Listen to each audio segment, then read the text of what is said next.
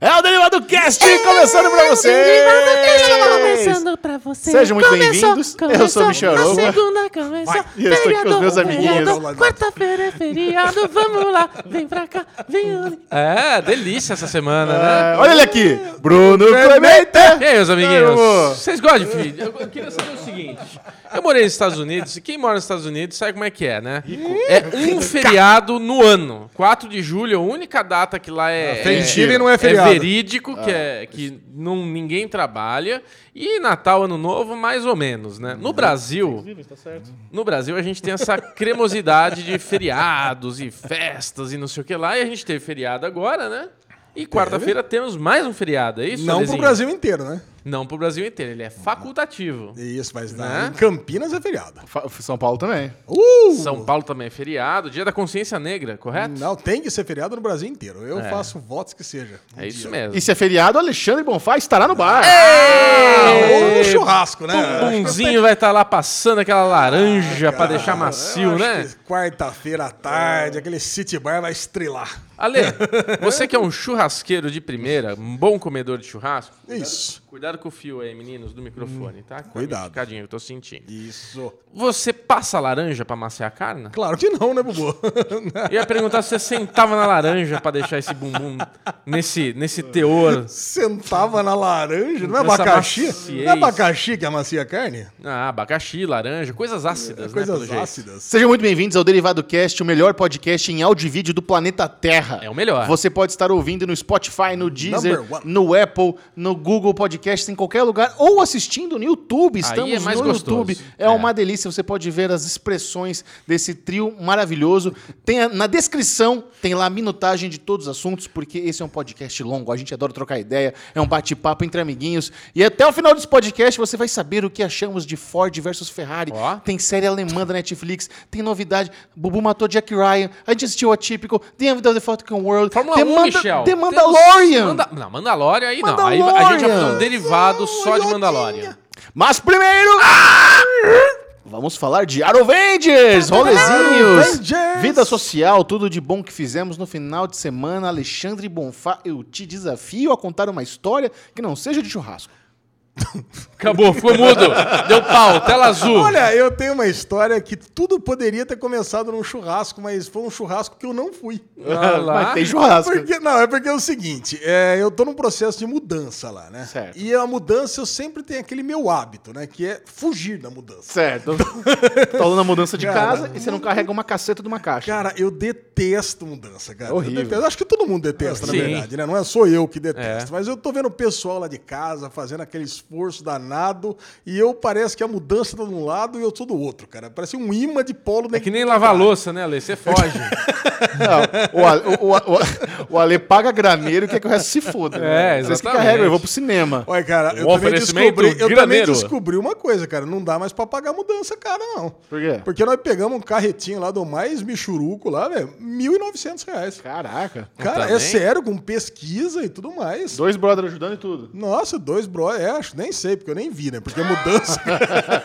O Ale, ele fez parte da mudança. O Ale, ele é tão... Ele, é Eu tão, fui- ele ajuda tanto que mudaram ele de lugar. Ele tava sentado no sofá, Me carregaram botaram- ele no caminhão e mudaram ele Me outra botaram casa. dentro de uma caixa e eu vim dentro do caminhão. Exatamente. Vo- Você adotou aquele lema do Chaves, né? Muito ajuda quem não estorva. Aí, você- aí você Exatamente. saiu do caminho. É, o que eu fiz foi, pega o Henrique, leva pra passear, esse tipo de coisa, né? Pra que a mudança acontecesse sem maiores problemas. Boa. Então, é, em determinado momento, lá, já com a mudança já acontecida, eu peguei, eu tive que ia começar o churrasco da comemoração da mudança e eu fui assistir Ford versus Ferrari. Então, você queria que eu contasse uma história sem churrasco? Eu, eu não participei do churrasco. Ah, muito bom. muito bem. Ah, ótimo, Alezinho. Cara, mas eu vou falar uma coisa, cara. Que satisfação essa casa nova, viu? Tá Xixi? gostoso a nova goma? Cara, e assim, e é engraçado, né? Quando você passa os primeiros dias numa casa nova, ainda tá tudo arrumando, tem aquelas caixas por desfazer. E eu tava com uma sensação que eu tava numa casa de praia. Olha que coisa, cara, é sério, porque a coisa ainda tá meio que arrumando e coisa e tal, e você tá ali. Eu fui na padaria, quase que eu comprei uma palavra cruzada de papel pra fazer, cara. Você acredita? Ale, Ale, eu queria. A Lu escuta, né, o podcast? Escuta, a Lu, a Lili, o Júnior, principalmente, que foram os, os que mais sabe- trabalharam na Você, mudança. você tá dando assim um poder de, de, de bala pra eles usarem contra você, que você está assumindo o quanto você não quis e não ajudou durante Cara, esse mas, processo é, mas todo. todo mundo me conhece. Eu, Eu sei, eu sei, até sua mãe, Eu não né? sou uma pessoa falsa, eu sou uma pessoa verdadeira. Exato. Que dói, às vezes, esse, esse verdadeirismo todo. Mas você se sentiu na casa de praia porque você tem piscina, agora na nova casa, é isso? É, cara, tem uma piscininha lá, tem uma piscininha, uma área de churrasqueira bacana. Então, puta, t- t- tava um clima gostoso, né? Tava um- uma brisinha. Então, eu tava lá assistindo, cara, assisti o segundo episódio de Mandalorian lá na, na parte da piscina. Você assistiu Mandalorian na piscina. É, cara, Mas toda- é uma Ah, burguesia cara, gostosa, Tudo né? errado. Nossa, que gostoso. E tem uma sala com o pé direito altíssimo, assim, então, pra que, que dá na, na parte da piscina ali. Cara, é uma casa que parece uma casa de praia, assim. Então, A, ó, a nova mansão Bonfá. Não, não é mansão, não. A casa é bem menor, inclusive, do que a outra. Eu ia, Bem eu ia falar isso, Ale. Vai rolar um open house, vão todo mundo pra lá fazer a festa de Ué, fim de ano se, da vocês, firma. se vocês saírem de São Paulo pra ir pra Campinas, é que, olha, pra tirar Chechel de São Paulo pra ir pra Campinas, É, acho que só no primeiro mês que eu conheci ele. O Depois Michel, disso, nunca vou te mais. falar, só pagando tudo ele vai bonitinho. né? Ah, lógico. Pagando hotel, conforto, picanha na. Né? Ah, lá temos quarto de hóspede, então fica tranquilo. Muito bom. É isso Isso aí. É isso aí, Lesão, gostoso. Eu, nesse final de semana, eu tive a- o privilégio de ir no casamento do meu irmão, o segundo casamento dele, né? Uhul! Segundo? Engra- Engraçado quando eu Tá falo. novo ainda, tá no É, começo da vida. Não, é, pra, quem tá, no- pra quem já teve quatro, né? Ele tá, tá na metade ainda. Mas sempre que eu falo que o meu irmão tá casando de novo, as, as as pessoas perguntam: é com a mesma mulher? Não, não é com a mesma mulher, é com outra mulher. Assim, né? Mas, pois é, pra mim é meio óbvio, mas eu já recebi essa pergunta umas três vezes se é com a mesma mulher. E não é.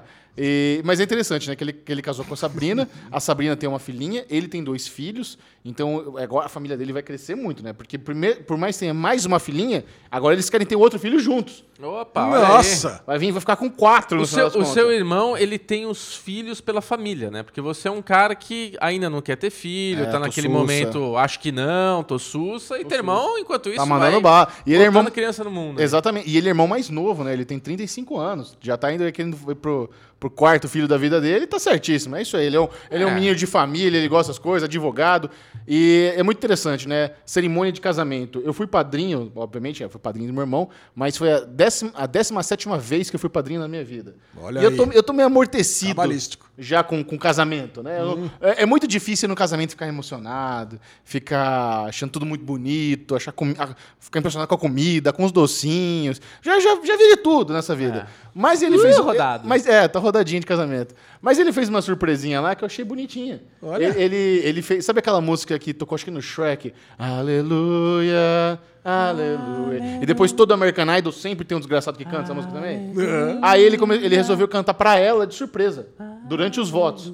Catou o microfone, só que aí ele combinou com os amigos dele, de no coro do aleluia, aleluia, a galera vai entrando e vai encor- encorpando o aleluia, aleluia. Então, E ele não combinou com você? não, eu não sei cantar, né, velho? Eu Não vou, cantar. Não vou estragar a música, né? Tá louco? Ele botou o filhinho dele de 4 anos pra cantar, mas nem eu, eu não. Você vai cagar todo. Imagina, um momento emocionante, ia ficar, aleluia! O teu, o teu irmão fez um flash mob no casamento dele. Ele- Exatamente. cara. E ficou muito legal. Foi uma ideia- ah, nessa Olha. parte, porra, ah, deu- deu, sabe daquela suada no olhinho? Ah lá. Nossa, muito bonito. Gegé, o, seu Legal. irmão, seu irmão tá muito apaixonado mesmo, porque eu, eu acompanho ele no, no Instagram. Ele pediu um casamento, acho que na Tailândia, Foi, né? No- noivou na Tailândia. não sei aonde. Depois Surpresa. ele pediu também em outro lugar, outra viagem. É. Cara, ô, louco, tem gente com Isso. tuberculose aqui na. na Calma. Alexandre. Tem o microfone aqui. Nem, nem todo ruído que tem no mundo entra na nossa gravação. E o, e o casamento é aquele esquema, na lesão. A, comidinha é, é padrão de casamento. É uma massa, um filé, Namas. um risotinho e uma salada. E Ah, E aquele sargadinho, né, cara? Sal- Coxinha, com crete. Não, aí foi mais chique. Não teve coxinha nem croquete. Teve trouxinha de frango, mini quiche. Teve umas coisas mais afrescalhadas lá. Mas o negócio que eu notei, que eu acho que de uns quatro anos pra cá virou padrão em casamento, é a tal da mesa de doces, cara. É inacreditável como, como os caras transformaram comida em decoração e todo É. mundo compra aquela quantidade obscena de doce que sobra centenas no final e todo mundo leva pra casa e fica um mês comendo depois do casamento. Congela bem casado, Caralho, né? Moleque, é inacreditável isso. É gostoso, mas eu não sei como a indústria do casamento conseguiu fazer. E a indústria do casamento é a indústria mais filha da puta que É, existe. pô. Porque eu fui comprar meu terno e eu fui muito burro. Que a primeira coisa que o cara perguntou é: qual é o evento? E eu não me liguei e falei casamento, velho. Ele me entuchou cada coisa cara. Mas É, nossa, você falou que é casamento. Pratinho que custa 10, custa 100. É isso. Me- nossa, o lustre que custa mil, custa 5 mil. Não, é desgraceira, quando eu, cara. Quando eu casei, a Sabrina, né, minha esposa, ela tava procurando lugares pra fazer cabelo, maquiagem, tudo. Cara, ela, ela ligou num lugar que ela falou: "Ah, eu só queria fazer cabelo e maquiagem". Ah, pra que que é? Não, eu queria fazer cabelo e maquiagem, queria saber o valor. Não, mas pra que que é? É pra casamento. Você é a noiva? Puta que pariu. Eu sou a noiva. Ah, então a gente precisa mandar por e-mail a propósito. Tipo, meu, não, eu só quero ir fazer o cabelo e a porra da maquiagem, sabe? É isso no aí. fim, ela pegou uma pessoa que foi em casa cuidar dela e muito mais barato, sabe? Porque é isso, você vai no salão de beleza, quer te vender o dia da noiva, o cara é quatro, quer te vender o sonho e nem todo mundo quer gastar o dinheiro, quer fazer esse tipo de evento todo. Aí eu queria te perguntar um negócio. Eu sei que fotografia é uma arte. né? Não é qualquer Zé Ruela que vai lá e tira uma foto boa. Sim, sim. Mas eu também tenho notado, no meu casamento, do casamento do meu irmão teve isso, que os fotógrafos eles estão muito cheios de Gary Gary, velho. O cara tava com dois coldre e trocando lente, trocando câmera e bibibibu. Precisa de tudo isso? Faz muita diferença isso? O que faz é o seguinte, o, todo cara, fotógrafo, videomaker, ele é um apaixonado pelo que ele faz. Então é o brinquedinho dele, são o álbum de figurinha dele. Então tem a figurinha não sei o quê, Nossa. tem a figurinha não sei o que lá. Então ele tem 27 mil equipamentos. E hoje em dia a tecnologia tá ajudando muito, né? Você vê, a gente tá com câmera disso, câmera daquilo. Também, a gente precisa estar gravando com essa câmera, com essa lente. Precisa. É, é isso. Eu Você imagino, acabou de responder eu a sua imagino se pergunta. o Bubu fosse fotógrafo de casamento. É, Ah, então. não. Ia ia tirar chegar- oito fotos do casamento só inteiro. Não, pelo contrário. Ele, Não, ele, ele- Volta, que vai, Não. que vira, que troca. Bom, enfim, é, foi- Juju foi comigo, obviamente, foi meu parzinho ali. Pra, ela morre de vergonha É. entrar ali caminhando como, mad- como madrinha, aí sentar, e tem um lugar certinho. Aí tô no lugar certo, não sei o que, agora é a hora. Fala, relaxa, fica tranquilo. A gente vai pra direita ou vai pra esquerda? A gente vai ao contrário do que o casal na nossa frente for, fica tranquila. Eu tenho É uma de boa. Merda pra você, que não tem nada a ver com o programa, mas que tem tudo a ver com a pergunta. Aí, ó, você vai fazer a pergunta, todo mundo me fez lá, pode fazer. Hum, Aí. Será Vai rolar? que é? Vamos ver, pergunta. Não, a minha pergunta não é da Juju, é de tipo, você que é um velho de guerra de casamentos, Ah. você acha merda quando faz essa coisa de ai, você é meu padrinho e a Vanessa é a madrinha. E vocês vão entrar juntos e sua namorada fica lá esperando. Como é que você acha isso como questão de Já filosofia? aconteceu Cara, comigo. Já aconteceu comigo Acontece também. com todo mundo, Acontece com acontece todo com mundo. todo mundo. Cara, eu, eu, acho- eu sou, eu sou a favor de, no dia do casamento, você, fa- você faz o que a noiva quer que você faça. Não, porque tem tanta. Eu quero que se foda. Tem tanta gente Se eu fui maluca. convidado e eu aceitei, eu faço o que a noiva quer que eu faça. Eu, nem eu, aí. eu sinto que tem muita gente maluca que tem uns ciúmes dessa coisa de entrar no casamento com outra pessoa, Tem, sabe? tem, tem. E eu falo, nossa, gente, só vai entrar, Sim. vai lá fazer o Xaranã Malabar e acabou. Sai de lá, festa, volta pro teu namorado, pro teu Claro, marido, pro claro. teu esposo e tudo É, mais. não, tem, tem, tem hora que não dá, não tem como mesmo. Mas é polêmico isso. É polêmico. Ou você é É, polêmico. Isso causa É muito polêmico. problema. Não, mas a pergunta que eu, que eu, eu ouvi a Juju e eu era o tempo inteiro. Hum, e, e vocês? Quando é de vocês, Ah. né? Tá o meu irmão casando pela segunda vez e nós aqui namorando há cinco anos. Cara, é assim, ó. Você quando namora e já tá na idade, né? Que você já tá ficando velho, Michel Arouca. Todo mundo fica nessa pressão. Vai casar quando? É. Vai casar. Casou. E aí, vai ter filho quando? Vai ter filho. Aí você tem o filho. E aí, quando vem o irmãozinho? Não para, velho. É assim, é isso aí. É mas, assim. mas graças a Deus a Juju E aí, pensa... Bubu, vai vir irmãozinho quando? É, isso é o que mais pergunto pra mim. Graças a Deus a Juju pensa como eu e a gente não tem essa. essa a- a- esse apelo da, da, da, da festa. Sabe? A gente não quer ter esse negócio de gastar 200 mil reais e chamar. Fa... Ela tem uma família gigante, eu tenho uma família gigante, todo... eu tenho muito amigo. E vai ser foda. Então ela não tem esse desejo do, da festança. Eu acho muito constrangedor, velho. Eu fico vendo aqui, eu falo, meu Deus do céu, eu não faria isso nunca, velho. Acho, acho tudo muito constrangedor. Tem muita gente que é o sonho. É isso. Então, eu, a Juju e eu, a gente conversa e a gente fala, meu, a gente pode fazer a melhor viagem da nossa vida com a grana do casamento deles, Sim, cara. exatamente. Sabe? Então, a gente já tem, graças a Deus, a gente tá- pensa em comum e quando rolar no- o nosso esqueminha vai ser só papai, mamãe, irmãozinho e mais ninguém. Mas eu posso te falar uma coisa por experiência própria. Mamãe, o que, que é isso? Ah, é sim. Ô, Você ouviu isso? Tô esperando você Ale. É, me, deu, né, me deu uma parada aqui agora, que é só mamãe e meu irmãozinho aqui, ó. tá até gaguejando. Mas eu digo uma coisa por experiência minha, que eu também pensava como você, a Sabrina pensava como você, assim, a gente tinha essa coisa de, meu, não vamos gastar 200, 300 mil com uma festa. Nem tenho isso, para pessoas que a gente nem liga. Então, uma, um primeiro, uma primeira tabela de corte é: você liga para dar parabéns no aniversário? Essas eram as pessoas que a gente começou a É, pensar. tá. Mas, cara, a gente fez uma festa para amigos, para pessoas que a gente realmente tinha contato. E óbvio que alguém acabou se ofendendo por não ter sido convidado. Mas, cara, a gente fez uma festa muito mais é, enxuta. A gente não gastou uma puta grana, foi super contido. A gente não fez igreja. Cara, a gente pegou um salãozinho. É, é- é de chorar. Hoje virou uma agência de, de banco na, na Pamplona. Mas eles alugavam pra festa. Eu paguei acho que dois mil reais no salão. cara. Nossa. Qualquer lugar em São Paulo que você fala que. Aí entra nessa coisa. É. É, casamento! É.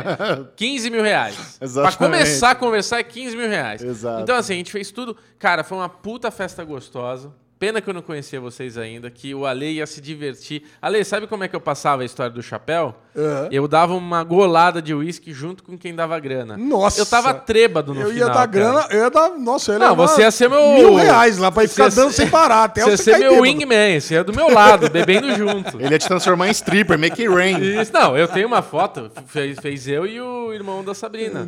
Ele subiu, tirou gravata, fez o Make It Rain, foi, foi Nossa, isso aí. já pensou o casamento que o Beto tivesse junto lá junto? Nossa, O você Beto fica- tava, só não você tava você, pelado no final da noite. É, é isso aí.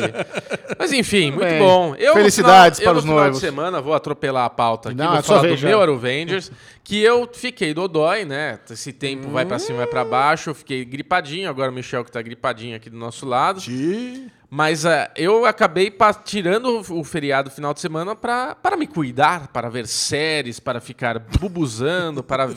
Cara, eu matei Jack Ryan, eu vi coisa pra caralho. Então, o meu, o meu Avengers foi ir no cineminha ver Ford vs Ferrari e ver série. Não podia ser mais gostoso. Maravilhoso. Se eu não tivesse casamento, era o que eu teria feito também. É, isso Aí aí. eu não consegui ver Ford vs Ferrari, não vi minha série, sensacional. Absurdo. Muito bem, agora é aquele momento informativo do Derivado Cast, é o Daily News. Você vai ficar sabendo as principais notícias da cultura pop nerd geek. Geek. Geek! Ao novo Extraction Geek! É um geek, é um geek com mir, que é o geek. e aí, Lesão? Qual é a primeira notícia? Vamos lá, a primeira notícia, como sempre, vem lá do nosso querido amigo Gabriel. Ele dá umas groselhadas de vez em quando. Na semana passada, ele mandou falar do negócio do Jonah Hill. Não tem nada a ver mais, né? O pessoal já falou que o Jonah Hill. Mas isso aí é não- falha sua, não dele. Não vai participar do Batman. Você tem que verificar o que te mandam. Agora eu verifiquei, agora Ok. é verdade. E é, Bradley Cooper está sendo cogitado para ser All Jordan no filme Green Lantern Corps. Gosto muito, gosto muito. Inclusive, esse final de semana passou maratona sem parar do Se Beber Não Case. E- Ó. E eu falei, caralho, o Bradley Cooper é bom, velho. Ele é bom. Ele é bom. Eu lembro dele de Alias. Eu, eu, inclusive, eu acho que esse foi o primeiro, o primeiro trabalho dele, assim, de J.J. Abrams. rela- relativo sucesso foi Alias. Ele era secundário ali com a Jennifer Garner em Alias. E depois ele cons- conseguiu se tornar um artista de Hollywood mais bem sucedido que ela, inclusive, né? Porque É, ela era a mais. protagonista da série e ele saiu bombando. E hoje ele é um A-lista de Hollywood, concorre a Oscar quase todo ano. Então, eu acho muito legal ele como Hal. Talvez ele um, um Hal Jordan um pouco mais velho do que eu imaginava, mas ele é muito bom. Eu gosto dele pra caramba. Gosto é bom também. que não vai ser um, um filme de origem, né? Se vai ser o All Jordan mais velho assim. E vai ser. E assim, é o Green Lantern Corps, né? A corporação do Lanterna Verde. Então, é um filme já passado um tempo. E assim, se você se for dar continuidade nesse universo aí da DC, já existiram lanternas verdes, né? Você vê que já se- comenta-se que lanternas verdes passaram pela Terra. Então pode ser que o All Jordan tá lá dando uma volta lá pelo universo. Você acha que essa nova franquia do Lanterna Verde pode chegar ao ponto dele se tornar o Parallax? Ah, espero que sim, né? Seria louco, Espero hein? que sim, seria louco. Eu acho que sim.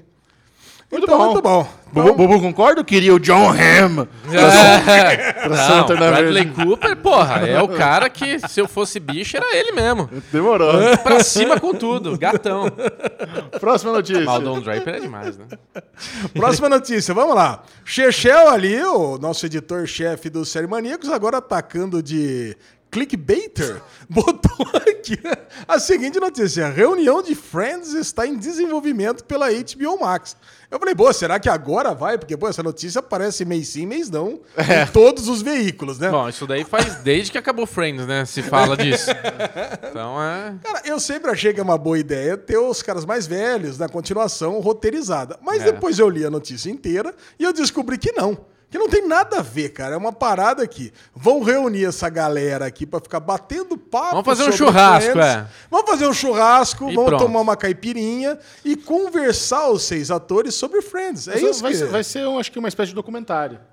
Eles, eles relembrando os momentos da série, é, comentando os melhores episódios, momentos mais engraçados, não sei o quê. E, cara, isso, isso já me deixa com o coração quentinho. Tô louco pra ver isso. Ah, com Isso é certeza. sério? Muito. Obviamente, eu acho que. chama o maior fã, Lê. Não, eu, assim? eu acho que o reunion perfeito de Friends não seria uma nova temporada, não seria uma nova É. leva de episódios. Seria um filme de Thanksgiving. É isso. Eu acho que esse seria o reunion perfeito. Faz uma hora e meia, eles no Thanksgiving, todo mundo lá na casa da- do Chandler e da Mônica em Long Island. É nóis. Acabou. É, É, isso. Contando- e, o, e o Joey, e o contando- Joey morando no sótão. Joey morando na. Contando o que eles fizeram aí nesses 20 anos que estão separados, tá bom. Exato. Uma temporadinha igual aquela de Gilmore Girls, né? De quatro episódios, coisinha curta. Também, também, também não acharia ruim. É, eu, eu concordo. Mas que foi um belo clickbait, foi, Foi, mas isso, isso- isso é interessante. Isso aí mostra que a HBO Max que re- realmente está priorizando Friends, que será um dos grandes atrativos do catálogo do serviço de streaming, né? Que é, é, vai ser o único lugar onde todo mundo vai poder assistir todos os episódios de Friends. Vai ser na HBO Max. Ou na minha casa, que eu tenho um box completo. Ou na minha cara. Próxima notícia. Vamos lá. E agora uma notícia que não é um clickbait é que a Netflix anunciou quem são os atores, quem são as atrações especiais que vão vir para a CCXP 2019. Isso aí, na verdade, é parte do elenco, né? Porque no final ah, É. eles soltaram um teaser, né? Quem vem? Vamos primeiro falar que Vamos quem lá. tá confirmado. Primeiro, quem tá confirmado? Cinco atores do La Casa de Papel e o pessoal e o Ryan Reynolds do filme Esquadrão Six. Cara, é muito louco, né? Porque tá vindo uma galera da- da- dos filmes de heróis, mas o Ryan Reynolds não vem pra divulgar Deadpool nem nada, né? Vem pra divulgar esse filme da, da, da Netflix. Da. Netflix. E junto com o Ryan Reynolds vai vir o Michael Bay, que é o diretor. Michael Bay acho que nunca veio pro Brasil, veio? Deve ter, deve ter Ah, não, vindo, né? veio. Acho que até mesmo você já É. conversou com ele. Ah, o Transformers. No Transformers, já verdade. veio. É verdade, já tá cansado de vir pro Brasil. Falei bobagem. Cara, Mas vamos lá, de La Casa de Papel vai vir o Berlim, a Nairobi, Helsinki, o Esto- a Estocolmo e o Palermo, que é o, o personagem novo lá, né? Ou seja, né? Professor e a Tóquio que todo mundo quer ver, ninguém. Eu Sacanagem. gosto mais da Nairobi e do Helsinki. Eu- não, eu, eu, eu gosto muito da Nairobi do Helsinki, mas eu queria ver Tóquio, professor. É, eu queria ver a Tóquio, É, né, gente? você- Por favor. Fala a verdade. né? Fala Mas a agora a Fala a verdade. o interessante desse trailer, que mostra aí a galera que vai vir, é que eles falam que ainda tem uma surpresa mágica É que isso. eles vão anunciar essa semana. E o que, que vai ser essa surpresa mágica? Cara, tem algum filme de magia na Netflix? Não, tem é, as- ah, The, é The Witcher. Exato. A única coisa que, que Ah. tem de mágico é The Witcher.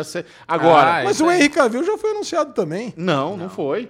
Mas, Ah, não foi? Mas ele pode ser agora, pode ser. Essa pode ser a surpresa mágica deles, Henry Cavill. Ah, porra, aí é uma puta de uma surpresa. Demais, né, cara? Aí ia ser demais. Henry Cavill? Henry Cavill, Superman? Não, Superman. mas peraí, é Henry Cavill ou é Henry Cavill? Ah, foda-se. É Ah, ele, o Superman. É, porque- Agora é bullying com a pronúncia. Não, porque ele veio. Primeiro, todo mundo fala Cavill, aí vem o Cavill. Cavill. Henry Cavill. Ok. Muito Ok, bom, cara. my friends. Que mais, E, ah, e outra coisa interessante sobre a CC CCXP desse ano é que pela primeira vez na história, todos os ingressos de todos os dias já estão esgotados. Eu vi. Puta. Nunca esgotou antes de começar a feira. Faltando, acho que, três semanas para começar, não tem mais ingresso. E, e você sabe o que isso significa?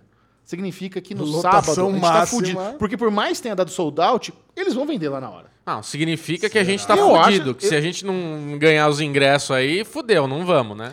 E eu acho que ainda eles vão, eles vão vender lá na, na hora sim, nos guichês. Será? Ah, ter passado, sábado, lá? não tinha pra vender, não. Mas é que sabe. Bom, não sei. Aí tá uma lesão lá, passado- cambista vendendo ingresso. Ai, ingresso, ingresso! Feito na hora aqui, imprimo na hora. É, o amigo do. Então, ainda não estamos confirmados no CCXP. Pois é. Estamos aguardando as nossas credenciais. O meu pai, que comprou para levar meus sobrinhos, já chegou. As credenciais de quem comprou. Ah, chegou da Lili também. De quem comprou já Chegou lá em chegou. casa, Lili, do Ju, tá vamos tudo ver, chegado. vamos ver se nós conseguimos nos credenciar como imprensa. Ai, meu Deus do céu. Rezando. Próxima notícia. Lesão, vamos lá. Vamos lá. Ó, uma notícia que me deixou muito empolgado. Acho que a notícia que me deixou mais empolgado da semana é empolgadão. que a série de quadrinhos Sin City, e que também já tem filme, vai ganhar uma série prequel. Isso é muito Cara, bom. não sei se vocês conhecem, até onde vocês conhecem, mas Frank Miller escreveu e desenhou a série Sin City lá na década de 90. E são 13 graphic albums e é muito legal, cara. É um universo que ele criou, uma cidade ali perto do perto de Seattle, ali no meio do deserto, mas é uma cidade escrota. Pensa numa cidade escrota.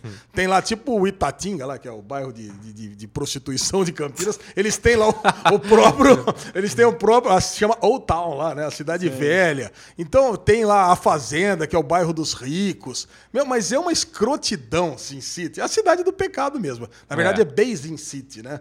Cara, e é muito bom, cara. Eu fico muito empolgado de, sabe, de, de ter essas histórias é, de prequel. Não sei qual que é. A informação é do deadline do site.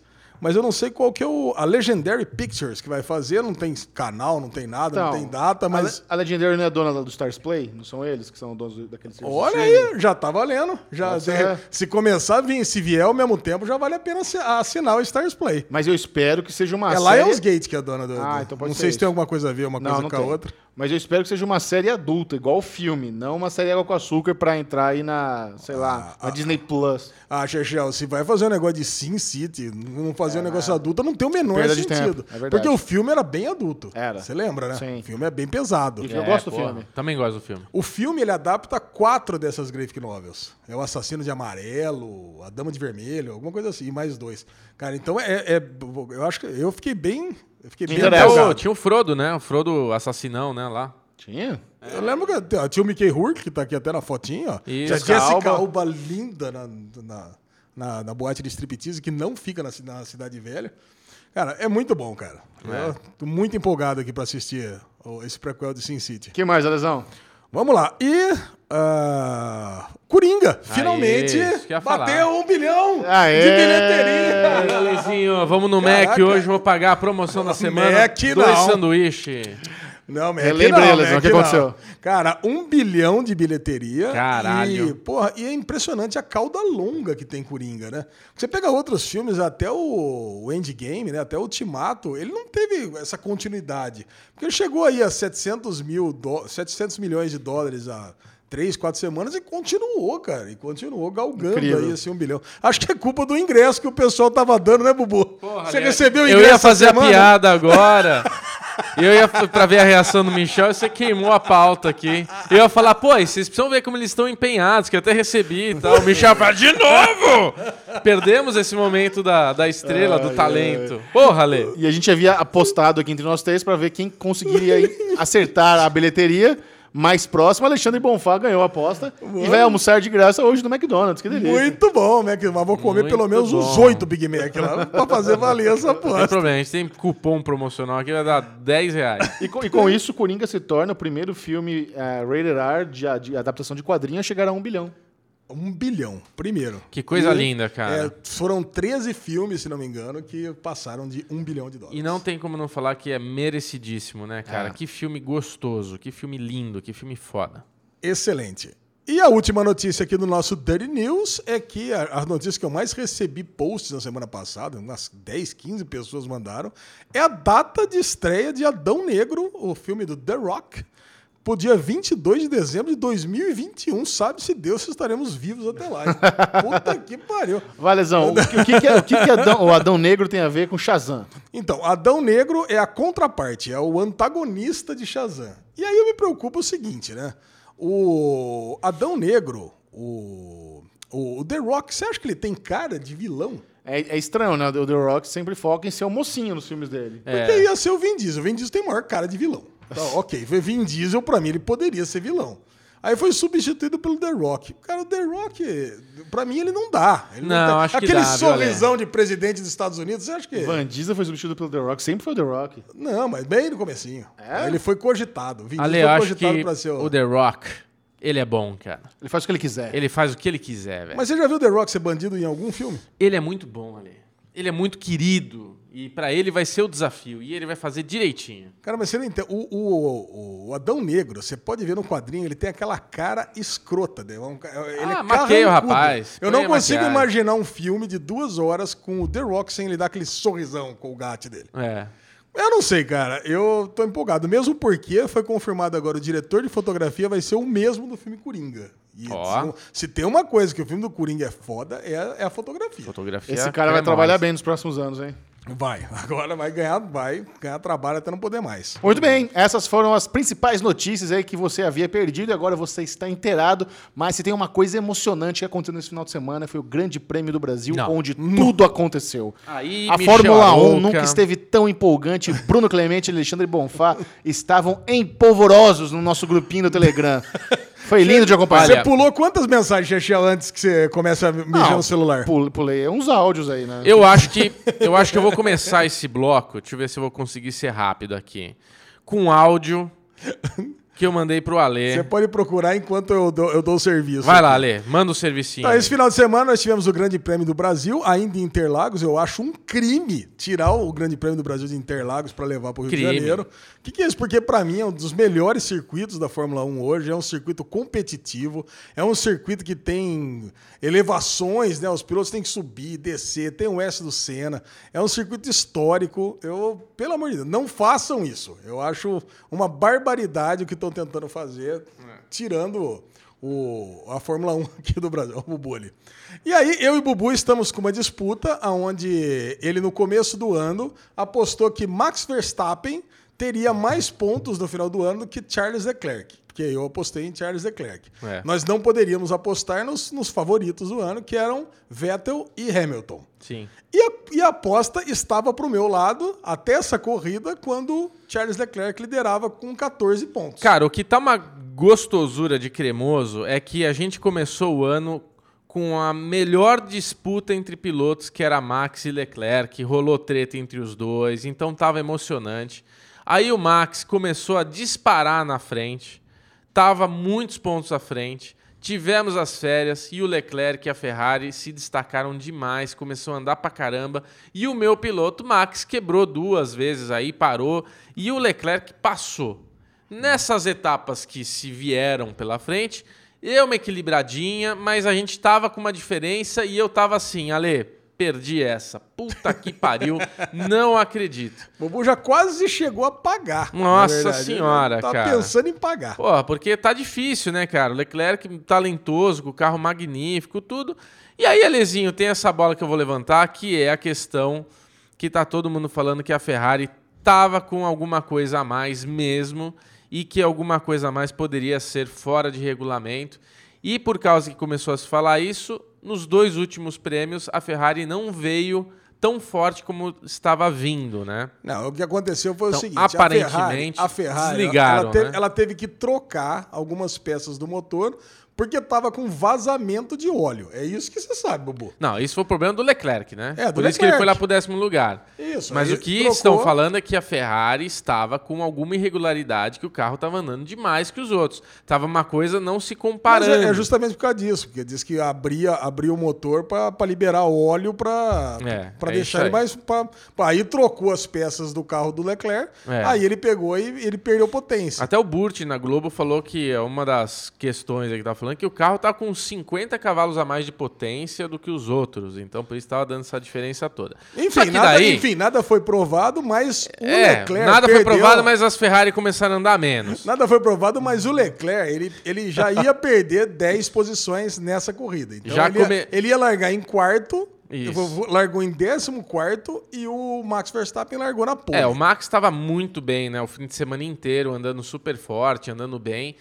E, cara, que, que coisa maravilhosa, né? Porque eu tava vendo com meu pai, com meu irmão, com a minha mãe, e eu lá na sala, vai, Leclerc, bate, Não, bate, pera só um uma furadinha não, de pneu. Vamos, vamos- vamos no começo. O começo é o seguinte: cinco voltas, o Leclerc já era sexto. Ele passou oito Não. carros em seis, em seis Mas voltas. você tá me cortando, eu tava falando da largada. Eu já Ah, tava na largada, largada, da largada. na largada rezando pro cara em 14 vir babando e dar uma escorregada. Porque, cara, aquela primeira curva do S do Senna, ela dá uma, dá uma funilada ali e sempre dá umas batidinhas ali. E eu falei, meu, é só uma lambida em aerofólio pra dar aquela rasgada no pneu pra chegar no banco. Que foi o que aconteceu no fim. Foi na, foi na largada que você já tava torcendo pro Leclerc? Óbvio, óbvio. Já tá torcendo, porque a minha chance de ter uma virada boa aí em cima de você era o Max acabar bem e o Leclerc não pontuar. Assim eu ia dar uma diferença. E não podia ser melhor. O Max ganhou a corrida e o Leclerc se estrepou com o Vettel.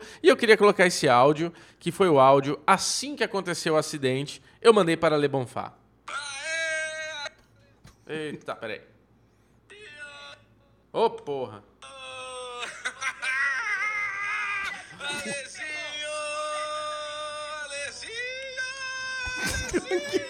Que lazarento. Foi só isso. Não poderia estar mais Nossa, irradiante. Eu vou falar, eu xinguei tanto que o pessoal entrou no meu quarto pra ver o que, que tava acontecendo. Porque, pô, que raiva, Não, cara. puta que pariu, Que cara. raiva. Só que assim, no meio da corrida, o Max brilhando, indo bem pra caramba, me entra no box. A Red Bull, impressionantemente, sempre perfeita, faz uma troca de pneu em 1.8 segundos, ou 1.9. Cara, você imaginou trocar quatro pneus em menos de dois segundos? Eles trocaram em menos de dois segundos. Aí, Michel, o, Ve- o Max Verstappen, tô querendo incluir você na, na nossa brincadeira.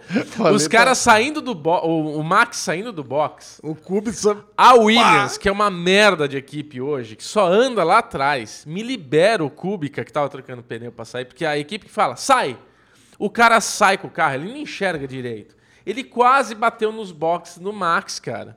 Eu falei, meu Deus, só que eu contei isso pra Leo hoje, ele falou, é, eu tava torcendo também. Não, não, cara, a hora que o Kubica saiu pra cima, porque o Max teve que jogar pra direita. Ele quase, quase ele bateu no no muro. muro. É. Cara, seria demais, cara. Eu falei, ai, ai, caraca, vai, vai, bate, bate. Ai. Mas Cara, assim, não, aí mas a a- gente tem o Bottas, que vem lá, deu uma cagalhoda nele, né? Que ele. O carro, ele tava indo bem, super bem em cima do Leclerc. Eu tava torcendo ali pra dar uma enroscada nos dois. Não, o lance é o seguinte: o Leclerc segurou o Bottas por umas 7, 8 voltas como É. ninguém, cara. E por ter segurado o, o Bottas sempre no vácuo, o motor aqueceu, aconteceu alguma coisa que deu problema no carro do Bottas. Só que daí acontece, o Bottas poderia ter entrado nos boxes, já tinha visto que o motor já era, a equipe já viu, ninguém falou pra ele entra, ele não entrou. Tipo, eu achei que aquilo lá aconteceu meio de propósito, sabe? Pra favorecer o Hamilton. Pra favorecer, cara. Porque, tipo, é, é, ele só criou essa bandeira amarela. Ele só. Eu não, não achava que eles fizeram pensando em vai dar uma bandeira amarela do jeito que deu. Mas dá um setor em amarelo pro Hamilton dar aquela encostada, como ele fez, inclusive, na corrida, e não aconteceu nada, né? Que o Verstappen reclamou que, pô, tinha uma bandeira amarela, eu tirei o Pepe, que já, inclusive, né, foi punido por causa disso, e o Hamilton colou aqui. Isso não tá certo. Então eles acho que tentaram dar uma, dar uma jogada assim. E no fim, não foi bom pra ninguém, né? Mas deu mais emoção pra gente que tava É, assistindo. foi bom pra gente estar assistindo. Cara, a gente teve uma relargada. é, é, o Hamilton ele consegue ser não, o extremamente lance- o lance é o irritante nessas relargadas, né? Tanto é que o, o Vettel já bateu nele, assim, né? Não, o lance é o seguinte: o Bottas, voltando no Bottas, o Bottas, ele, pra mim, é muito ruim. Ele, ele, não, ele não tem agressividade, cara. Não, ele é um bom E- assim, segundo ele- piloto. além, de, além dele não ter agressividade, ele, ele não pode ficar atrás durante oito voltas no vácuo. É. O carro vai quebrar mesmo. É. E o carro quebrou. Depois ele fez o que você falou mesmo. Ele poderia ter entrado no, no box, mas não. Ele deu aquela, tra- a- aquela estorvada na corrida. É. O, o Verstappen era o primeiro. Ele entrou no box para trocar de, de pneu, para vir com o melhor pneu atrás. Isso. Aí eu pensei, pô, agora vai ficar bom pro Leclerc, que ele também entrou no, no box e colocou Também, o pneu. colocou macio. Aí ele ficou atrás do álbum. Falei, porra, agora vai bem. Só que na relargada deu tudo errado. Porque o Verstappen passou o Hamilton Nossa, e o álbum passou o Vettel. Caraca, eu falei, meu, mas não é possível, tá dando tudo errado. Cara, o Max, o Max pilotou demais esse final de semana. É, eu acho assim, de eventos que aconteceram no Grande Prêmio, esse GP do Brasil foi o mais legal do ano inteiro. Não sei se é por, porque a gente tá em casa, se a gente torce mais, mas assim, pra mim foi o mais emocionante.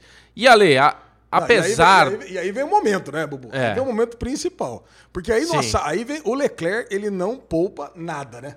É. Ele foi pra cima do Vettel, passou o Vettel numa manobra inacreditável. É. Pô, e o Vettel, cara, não tinha nada que fazer aquilo, sabe? Ele não tinha espaço pra dar o troco, É. mas ele foi lá e deu o troco. Ano passado, eu já ficava de cara com o Vettel, pra mim é o maior dick vigarista da Fórmula 1, que o Bubu ano passado torcia pro Vettel, eu torcia pro Hamilton. Então, pera aí, Ele- Alezinho, ó. Olha lá a resposta do Alezinho com meus áudios.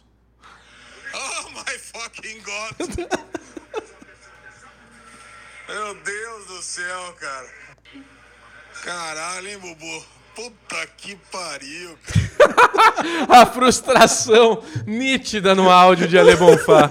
Tava Pô, puto. né? caralho, cara. Pô, porque ele, ele, ele passou onde não dava pra passar, sabe? E eu não sei porquê. Eu, eu li várias matérias depois que o pessoal tava. Não, o cara, o Binotto, ele pegou, que é o chefe da equipe Ferrari, tentando ah, colocar panos quentes, falando, não, a culpa foi meio que dos dois, ninguém teve meio culpa. Ah. E, assim, eu ouvi dizer que parece que teve uma. Os dois se pegaram nos boxes, não teve nada a ver, né? Não rolou, não. Não rolou nada O disso. que rolou, é, realmente, foi. Os dois estão ali numa pro- provação, né? Um frustrado que é um campeão, um grande campeão, e não consegue andar na frente do moleque, né? Tipo, É. o moleque toda vez que vem pra cima, passa, toda vez que.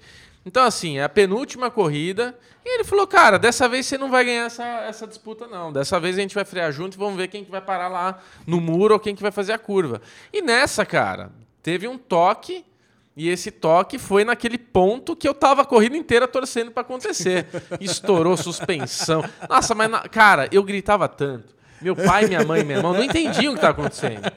Aí, na hora que eu parei de gritar, eu falei, gente, vocês não têm ideia, porque tá rolando uma aposta desde o começo do ano.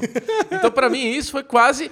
É, Não, é- praticamente eu ganhei a aposta. Ainda, ainda dá pra se decidir, na- ainda vai se decidir na última corrida. É, Tudo olha. pode acontecer, o Max pode, pode bater, o Leclerc pode chegar em terceiro, segundo e virar Acaba semana que jogo. vem? Semana que vem, última corrida.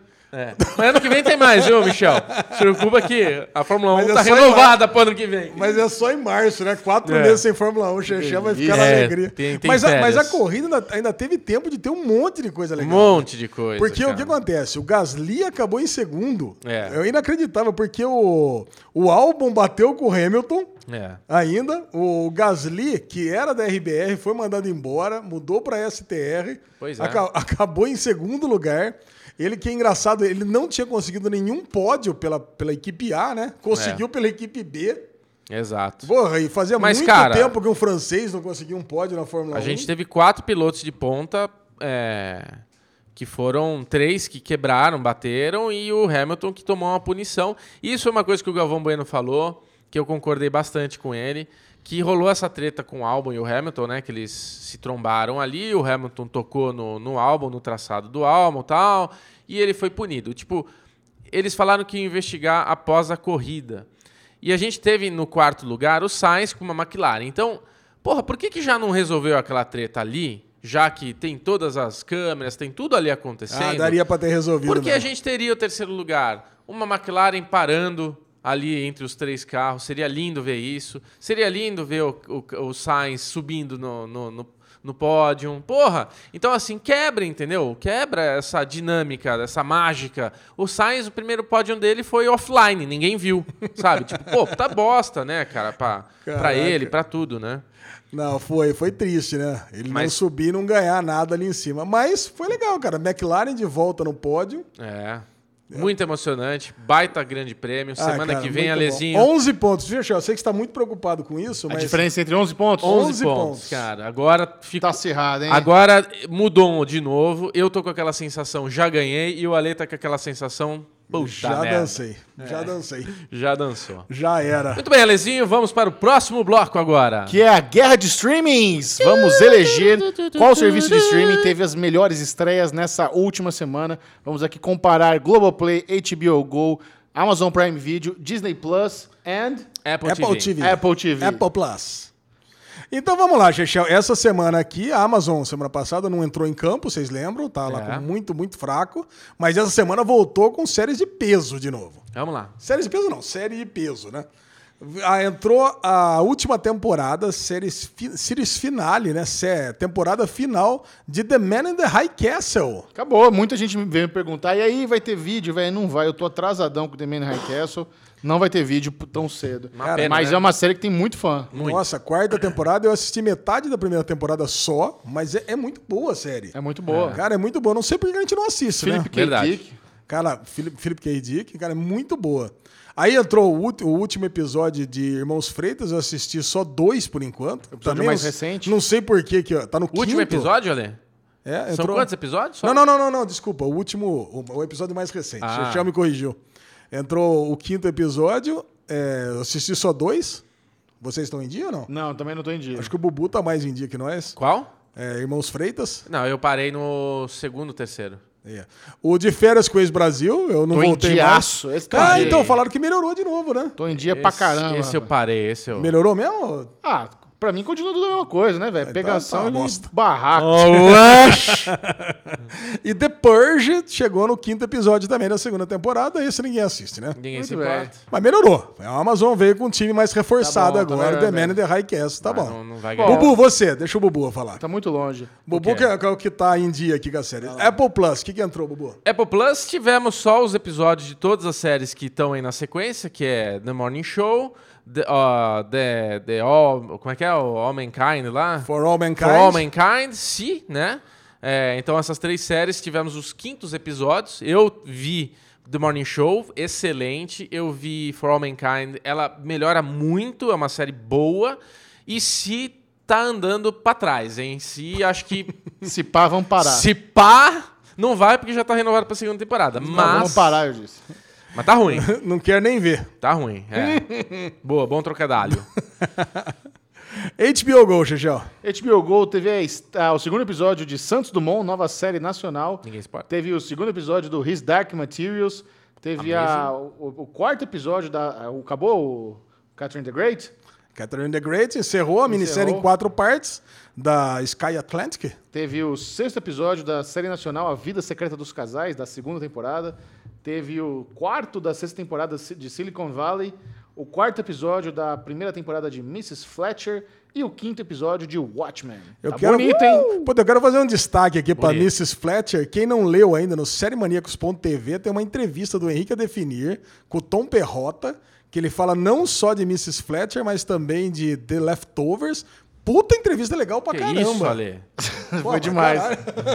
Foi demais. Puta entrevista. A, a editora Planeta, que é a editora da Mrs. Fletcher, mandou um e-mail assim: Ó, vocês teriam interesse em. Ela perguntou pra mim de entrevistar o Tom Perrota. Falei, velho, quem sou eu pra entrevistar o Tom Perrota, enquanto que Henrique a definir fez as melhores É. críticas de leftovers do planeta Terra. É. Aí eu pedi pro Henrique fazer isso e, e não poderia ter ficado melhor. Eu recomendo muito. Você vai lá no Série Maníacos e leia essa entrevista que está sensacional. E, e na entrevista eu descobri que o livro, a primeira pessoa é do Brandon, que é o filho. E quando fala da, da Eve, que é a personagem principal, é em terceira pessoa. Isso aí. Eu tô em dia com a série, cara. Só melhora a série, viu, Xaxão? Que bom, cara. É só baixaria, é Que cara, isso, Ali, pornografia e, ó, vou falar, viu? Muito bom. Next.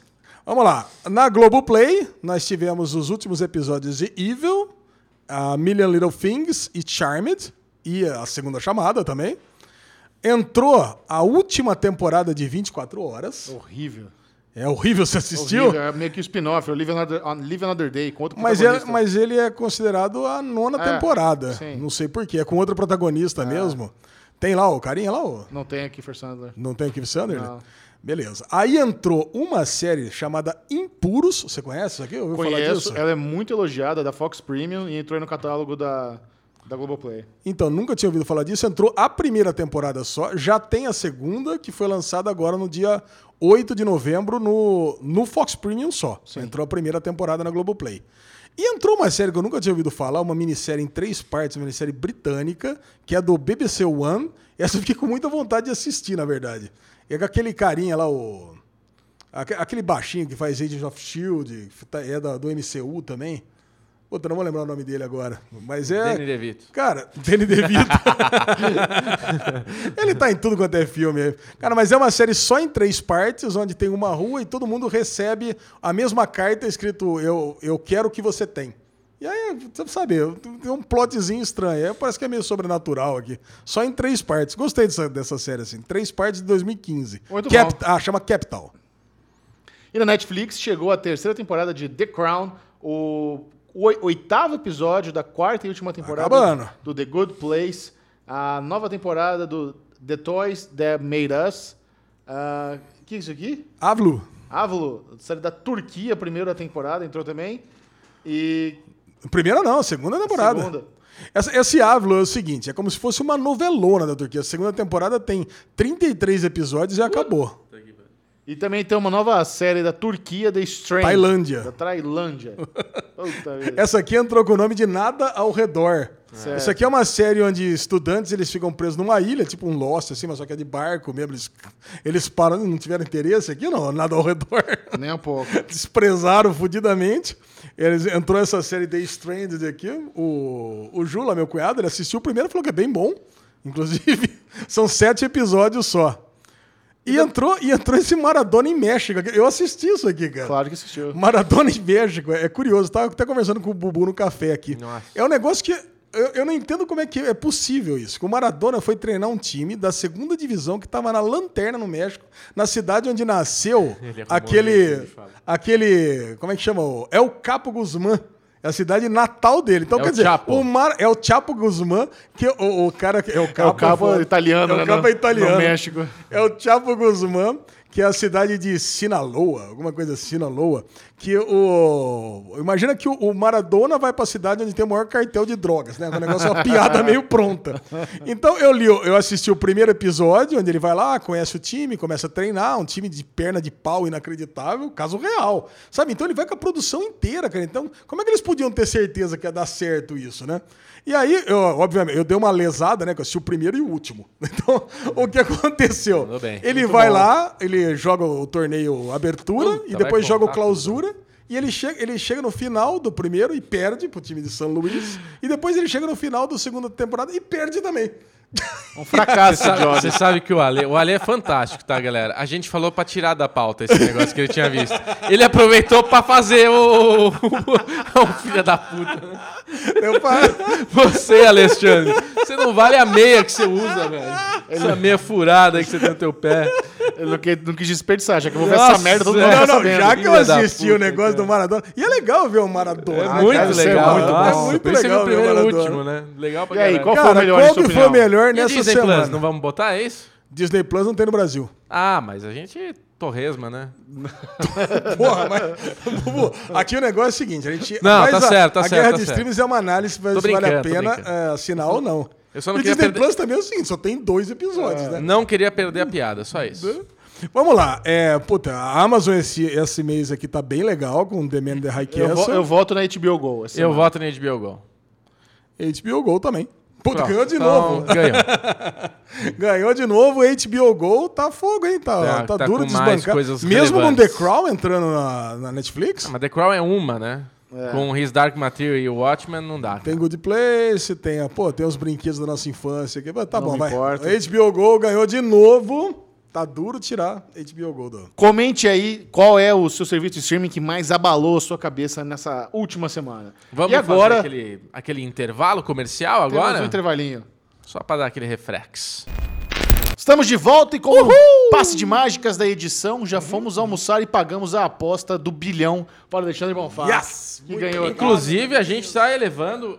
Muito obrigado, meus amiguinhos. Elevamos aqui o patamar das apostas, né? Que antes a gente ia almoçar aqui do lado, dava 40 reais. Agora o, o Alezinho quis comer no ICI, deu Puta. 400 mil dólares, né? Cara, Ice Eye Brasserie, aqui no Vila Lobos, que delícia de almoço, É viu? bom Steak demais, né? Frieds. Puta, é bom muito bom. É demais. caro, mas eu comi franguinho para economizar. Não, mas tava lindo o teu, teu frango pra economizar, mas tava lindo o frango, olha.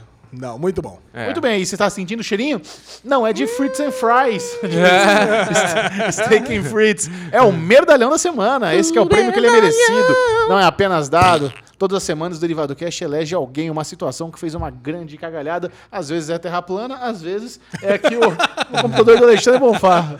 Atendendo o pedido de absolutamente ninguém, voltamos para a política aqui no nosso Merdalhão da Semana. É. E vereadores da Paraíba, nossa querida Paraíba, adoro João Pessoa, faziam turismo pelo Brasil com dinheiro público. Olha que delícia. De, de Oh, qual partido?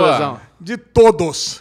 todos. A Câmara inteira de vereadores da cidade de Santa Rita, na Tá Paraíba. brincando. 11 vereadores e ainda o contador da Câmara foram fazer um suposto curso de capacitação, sabe aonde, Bubu? É. E é por isso que nós separamos essa notícia aqui em Gramado! Ei, gramado, coisa boa. Para você que está chegando agora no Derivado Cast, a melhor história do Derivado Cast de todos os tempos aconteceu no Derivado, onde o Bubu foi assediado por pessoas que queriam levá-lo para Gramado quando ele estava em Porto Alegre. Se você ainda não viu, a gente vai deixar o link aqui. Ah, vai? Ah, vai. porra ou nenhuma. não. A gente vai deixar o link ou não. Não vamos porque ninguém lembra o número da edição. Se a gente achar, a gente vai deixar o link aqui nessa descrição para relembrar essa história maravilhosa. Mas o lance é o seguinte: essa galera toda aqui, mais mulheres, parentes, filhos, saiu tudo numa viagem sem fim aqui de curso de capacitação. E, na verdade, esse curso nem existiu. Nossa Tá? senhora. E aí foi todo mundo preso na volta para casa. Que bom, E pelo menos foram aposto, presos. e aposto que os trouxas estavam botando fotinha no Instagram lá em Gramado. Olha eu no café colonial. É, tem, tem foto aí no link ali, aí, aí que descobriram a cagada toda. Caraca, cara, é impressionante, né? E assim, essa cidade é uma das que mais gasta com, com turismo no Brasil aqui, É. cara. Per, per- é, por, por vereador aqui. 425 mil reais, tá bom Ah, pra vocês? palhaçada, Dezinho. Muito bem escolhido o merdalhão da semana. Ah, cara, então tá bom. Então leve o prêmio para casa, que tem foto, tem vídeo da galera aqui, tudo curtindo aqui. Tiveram também em Foz do Iguaçu, tiveram pelo Nordeste todo. Tudo com Então, dinheiro, cara, tudo. eu vou falar pra vocês. Eu sou contra a Câmara de Vereadores e ponto final. Você quer que queria que não existisse. Não, Cara, eu não vejo o menor sentido em existir. Pra mim, podia ter dois ou três por cidade só e ponto final. Muito bem. E agora, Lesão, o que, que temos? Agora vamos pro Derigusta. O Derigusta, o momento que você vai ter uma degustação de algumas séries para saber se vale a pena assistir sem se empanturrar. E a primeira delas, obviamente, é The Mandalorian. Ah, esse não é um derigusta. aí esse sim. é um gusta me gusta. É o seguinte, o serviço de streaming da Disney, o Disney Plus, chegou em vários mercados no mundo, menos no Brasil. Porém, nós tivemos acesso aos dois primeiros episódios.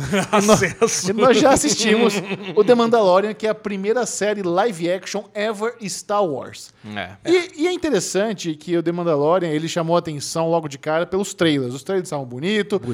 Eu, eu me sinto muito confiante quando eu vejo o nome do John Favreau por trás. Ele é o showrunner, Favreau. ele é o- um dos roteiristas. Isso. Então eu, eu lembro, cara, John Favreau era aquele atorzinho chinelo que fazia o namorado da Mônica na segunda temporada de Friends. O Ele cara é miliano. Mas aí, em algum momento da carreira dele, ele dirigiu o Homem de Ferro e de lá pra cá o relacionamento dele com Marvel, Disney ficou muito bom. E aí ele começou a tocar. Agora a namorada Tia May. Namora da Tia May agora, nos filmes, exatamente, o, É. o rap. E agora ele começou a tocar essa nova empreitada. Chefe da... de cozinha também. né? Também, aquele, aquele filme bem, bem legal, com, a, com o pessoal da, do Star Wars.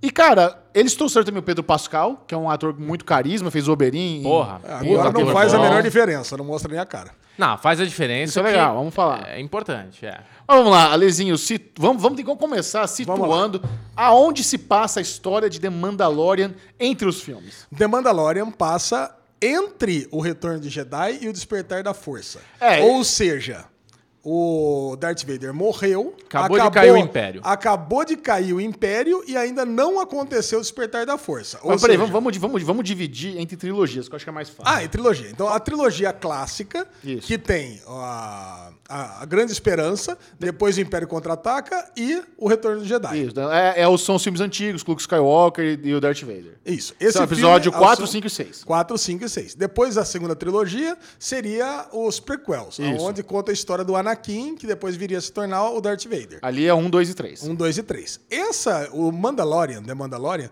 conta, é logo depois do Retorno de Jedi. Isso, do episódio 6. episódio Então, seis. é- é- é- se passa antes dessa nova trilogia que tá tendo agora com a Rey e com Kylo Ren. Exatamente. Então a gente sabe disso porque o Império já não existe mais, agora tem a Nova República, que tem essa galera toda tentando se encontrar e ver o que ela vai fazer no mundo. É. Então tem o pessoal, tem o, tem o Luke, que ele tá, tá- ele tá exilado, a gente já sabe que ele foi fazer pro exílio, e tem a Leia, o Han Solo aí tentando criar alguma coisa aí, tá- tentando criar algum tipo de governo pro universo. Porém, existe um vácuo no poder. Existe o vácuo do poder, Que a primeira ordem ainda nem existe. a primeira ordem não existe, não existe nada.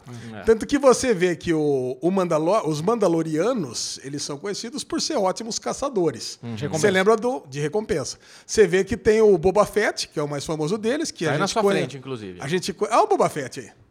Que você. A gente conheceu ele no Império Contra-Ataca. Coisa linda. né? E quando ele caça o Han Solo e leva pro Jabba. Muito bem. Ele leva pro Jabba, ele tem naquelas placas de carbonita. Pô, isso é um, um item super conhecido da cultura pop, né? Aproveitar e mandar um abraço pro Jabá, né? Jabá, Jabá, nosso Jabá. amigo. Por quê? Jabba, Jabba the Hutt. É amigo, manda um abraço pro Jabba, meu amigo também, que aí realmente a referência é essa Puta. mesmo, é o Jabba. Aí o. Mas aí o- o- os, os Mandalorianos, eles são isso, eles, eles são caçadores de recompensa. E a série é exatamente isso. A gente vai seguir o Pedro Pascal. Não fala nem o nome dele, né? Não Então, é Mando, aí- né? aí eu acho que a gente pode começar a falar mais ou menos o gênero que essa série quer se inspirar, que é obviamente os, é os filmes de faroeste. Sim. Então nós temos ali o personagem sem nome, com background meio misterioso, tem as ceninhas lá na taverna, né, que não é uma taverna, ali onde ele começa o primeiro episódio. Quase É. que chutando aquela portinha que faz assim, só que ela Isso. faz mué, né? Uma Tem, a- ilha. tem aqueles tiros da cintura, né? Que eles não são Isso. precisos, mas são rápidos, bem clássico. Não, é um de bar, é um faroeste. bar muito parecido com o da, da, da Grande Esperança. Do... Também, Também. também. Mas é bem faroeste, né? O É, estilo, assim, no, no coisa segundo meio- episódio tem o assalto ao trem, praticamente, quando ele tá pegando lá Sim. a navezinha do, do- do- do- da galera que depenou a nave dele, né? Exato. Exatamente, dos Wallace. O Wallace. Os Os. Wallace, que o Bubu lembrou bem no café de hoje de manhã, que ele tá numa grande esperança também. É. Eu falei, pô, eu conheço, já vi em algum filme, mas eu não lembrava em qual, aqueles menininhos lá de, do capuz com os olhinhos vermelhos. Foi ali que o Luke é no compra o primeiro CP... filme. É, ele comprou o CP3O ali, né? Comprou, se tripiou o R2, né? O R2D2. Eu- é, comprou no, do- dos Wallace também, no É. primeiro filme. Cara, e a gente nota rapidamente a qualidade da série, né? Serão apenas oito episódios. Acho que a grande surpresa é que se trata de episódios curtinhos, de 30 Boa. minutos. Mas imagina que oito episódios de 30 minutos custou 150 milhões de dólares. Nossa! É uma não, temporada- e Muito bem gastos. É uma temporada muito mais ca- muito cara, por quê? Porque ela tá caprichadaça. Então, e eu ouso a dizer, o Ale já descon- desconcordou de mim, mas eu ouso dizer que os dois episódios até agora, pra mim, foram mais gostosos de ver do que ver os filmes. Os essa nova Os- trilogia, os- né? Esses recentes. É. Eu gosto de Rogue One, mas eu não gosto dos outros filmes. E vendo esses dois primeiros episódios, cara, eu vi o sorriso, que nem o Michel gosta de falar, de orelha a orelha, ele, tipo, vendo e delirando, e a fotografia, e a interpretação dele ali, o malandro né, as coisas, os personagens. Cara, tá uma delícia de ver, né? Não, Tá mas eu não, eu não discordo de você, não, Bubu. Você eu acho discordou que- no café, não, vem querer pagar de Não, amigão mas agora. gostoso, Não, mas gostoso eu também acho. Mas eu não acho que é melhor. Ah, eu acho Sabe, que tá porque melhor. Eu, eu não acho ruim Não sei filmes. aonde vai chegar, mas que tá indo pra um caminho de chegar no fim da temporada e falar, olha, melhor que todos os filmes. Não, os filmes recentes, tá? Quando eu falo, é. É, cara, mas eu acho, eu acho. É que eu gosto desses filmes novos, Eu não né? gosto. Vocês detestam. É. Então, Só gosto de Rogue One. cara, mas eu, eu, assim, a série te pega muito bem. Pega. Tem aquele frescor dos filmes antigos, né? É. Tem aquele. Até, até a transição de cena é da versão clássica, né? Aquela Sim. transição tosca que vem da direita pra esquerda, uma bola no meio que vai expandindo. Eles, Ah. eles e, a, e a trilha também lembra muito um, um- um Velho Oeste, né? Sim, Tadã, Dá. É, ele, e, ele, e ele tem essa vinhetinha dele, né? Tem essa musiquinha meio, né, que você tá falando aí. é. Mas é que é a música do. Eu, eu- vejo que eles estão querendo te impor essa coisa de quando toca é ele ali, né? É o. Aquele momento. Mandalorian. There he, here he is. Agora, eu queria chegar no ponto do Império, né? Que você percebe que o Império já caiu faz algum tempo. Sim. Quando o Mandalorian ele vai lá pra receber todos os. Ele vai entregar as placas de carbonita lá. Tem uns seis ou sete caras que ele pegou, né? Que ele já capturou, né? Vai, vai, vai receber a recompensa. E quando lá. a- o chefe lá, o, o cara que tá pagando as recompensas, vai tentar dar o dinheiro do Império, ele É. fala, não, não, isso aqui eu não aceito, eu não aceito mais. Ele falou assim, ó, então eu posso dar o dinheiro novo que eu tenho aqui, só que eu só posso pagar metade. Ele falou, não, eu prefiro. Prefiro me dar metade desse aqui, porque esse, esse dinheiro velho aqui ninguém aceita. Então, falei, então você percebe que realmente tá nesse vácuo de poder muito grande, que ninguém se entende o que, que tá acontecendo. É, inclusive, na- aque- aquele cara que passa o job pra ele, de- da- do Baby Yoda, é um cara do Império. É, ele era do Império, tanto que tem os Stormtroopers tudo fudido lá, né? Isso. Tudo, Eu as ia, roupas eu ia falar exatamente dele agora. Você sabe que aquele cara ele chama Werner Herzog? Ele é um pacha documentarista das antigas. Todo documentário que ele faz, eu acho que tem documentário dele na Netflix. Todo documentário que ele faz, ele mesmo que vai narrando, que ele tem uma voz boa, né? De ah, aquela vozinha de senhor, cansado, mas que tem aquele peso, tudo. Put é documentarista, cara. Depois vale a pena vocês Ó, procurarem. legal. Ele tem uma história dele que ele conta num, num curso que eu fiz online, Masterclass, tem um Masterclass dele, que ele falou que eles estavam é, fazendo ó, uma cena que o cara colocava a orelha no gelo pra escutar não sei o quê. Sabe? Tipo, não sei se era alguma vibração, um negócio, ele colocava a orelha. E ele falou, puta, vamos repetir essa cena tal. Ele pe- pediu pro cara fazer umas duas, três vezes, congelou a orelha do cara ali. Porque imagina colocar. Enfim, curiosidade, né? Um, Não, um e baita eu- de um cara. E o, acho que o principal lance da- desse primeiro episódio, que deixou todo mundo muito impressionado, é quando aparece o Baby Yoda no final. Ai, né? Caralho, mano, eu até aí- pedi pra chamar o vinheta do spoiler, cara, de tão foda que é isso. É, precisava ter Cara, chamado. eu precisava ter chamado. Mas é porque- Derigusta, né? Meu, Derigusta já essa, sabe. tem, tem muita história legal em cima dessa cena, né? Porque eu Sim. tava assistindo com meu filho Henrique, cara. A hora, não tem como você não, não ser atingido por esse banho de fofura que é essa cena final, né, cara? Você tá olhando ali, todo mundo tem aquela. hum, Vai aquela vender Baby Yoda pra caralho a Disney, né? Nossa, Os caras são espertos. muito Funko de Baby Yoda. Nossa. E a gente tá lá em casa, né? Eu tenho a Lili lá, que ela é apaixonada no Yoda. O personagem principal dela tem mala, tem tudo. E eu louco pra que ela assistisse, né? Pra gente poder comentar, né? Não, inclusive, só, só deixar claro, a gente sabe que o bebê não é o Yoda. A gente tá chamando de Baby Yoda porque, porque é da mesma raça, mas o Yoda já morreu no, no Retorno de Jedi e ali se passam, sei lá, os 5 anos e aquele bebê tem 50 anos também, né? É. É, então, cara, a gente podia comentar sobre isso agora, né? Porque ele tem 50 anos. Então, ali, imagina que o começo da primeira trilogia, a primeira, lá atrás, passaram-se aí, a gente chegou à conclusão no almoço que passaram uns 50, 60 anos. No máximo uns 70 anos, vai, a gente não sabe exatamente, É, uns que- 70 anos. Então- então ele teria nascido mais ou menos no, no final do filme 3, entre o filme 2 e 3, mais ou menos, vai? Então, o Michel trouxe aqui uma, uma referência, um negócio que apareceu uma Yoda, né? Uma mulher Yodinha aí num- numa cena dos, do- do- dos primeiros filmes do meio termo, né? Não os antigos, não os novos, o, o meio. É, que é na hora que tem aquela ordem dos Jedi, que tem a mesa redonda ali e aparece essa Yodinha, certo? Certo. Então, Ale, aí a gente tava falando que esse neném, se foi do Yoda com a Yodinha, deve ter sido feito por ali. Porque É, se ele tem ser, 50 aí pode anos. ser, é. Porque você tem que pensar assim: quando o Darth Vader vira o Anakin, os filhos dele acabaram de nascer. É. Então o Luke e a Leia no primeiro filme, quantos anos eles têm? Uns 20, 30? A gente sabe que teve um gap de 30 anos aí de, de império dominando. Em um Não, não, dos é, filmes, mas- o filme fala, ah, 30 anos que o império tá no poder, não sei o que lá. Tem uma conta assim. Então, a gente tem que fazer essa conta. Eu acho que é, Não, tem uma é conta isso, mais né? fácil, Bubu. No Despertar da Força, agora no, no- no último filme aí, no- nos últimos Jedi, É. o Luke deve estar o quê? Com uns 50 anos, 60 anos no máximo. É. Então isso aí tá acontecendo uns 10 anos antes.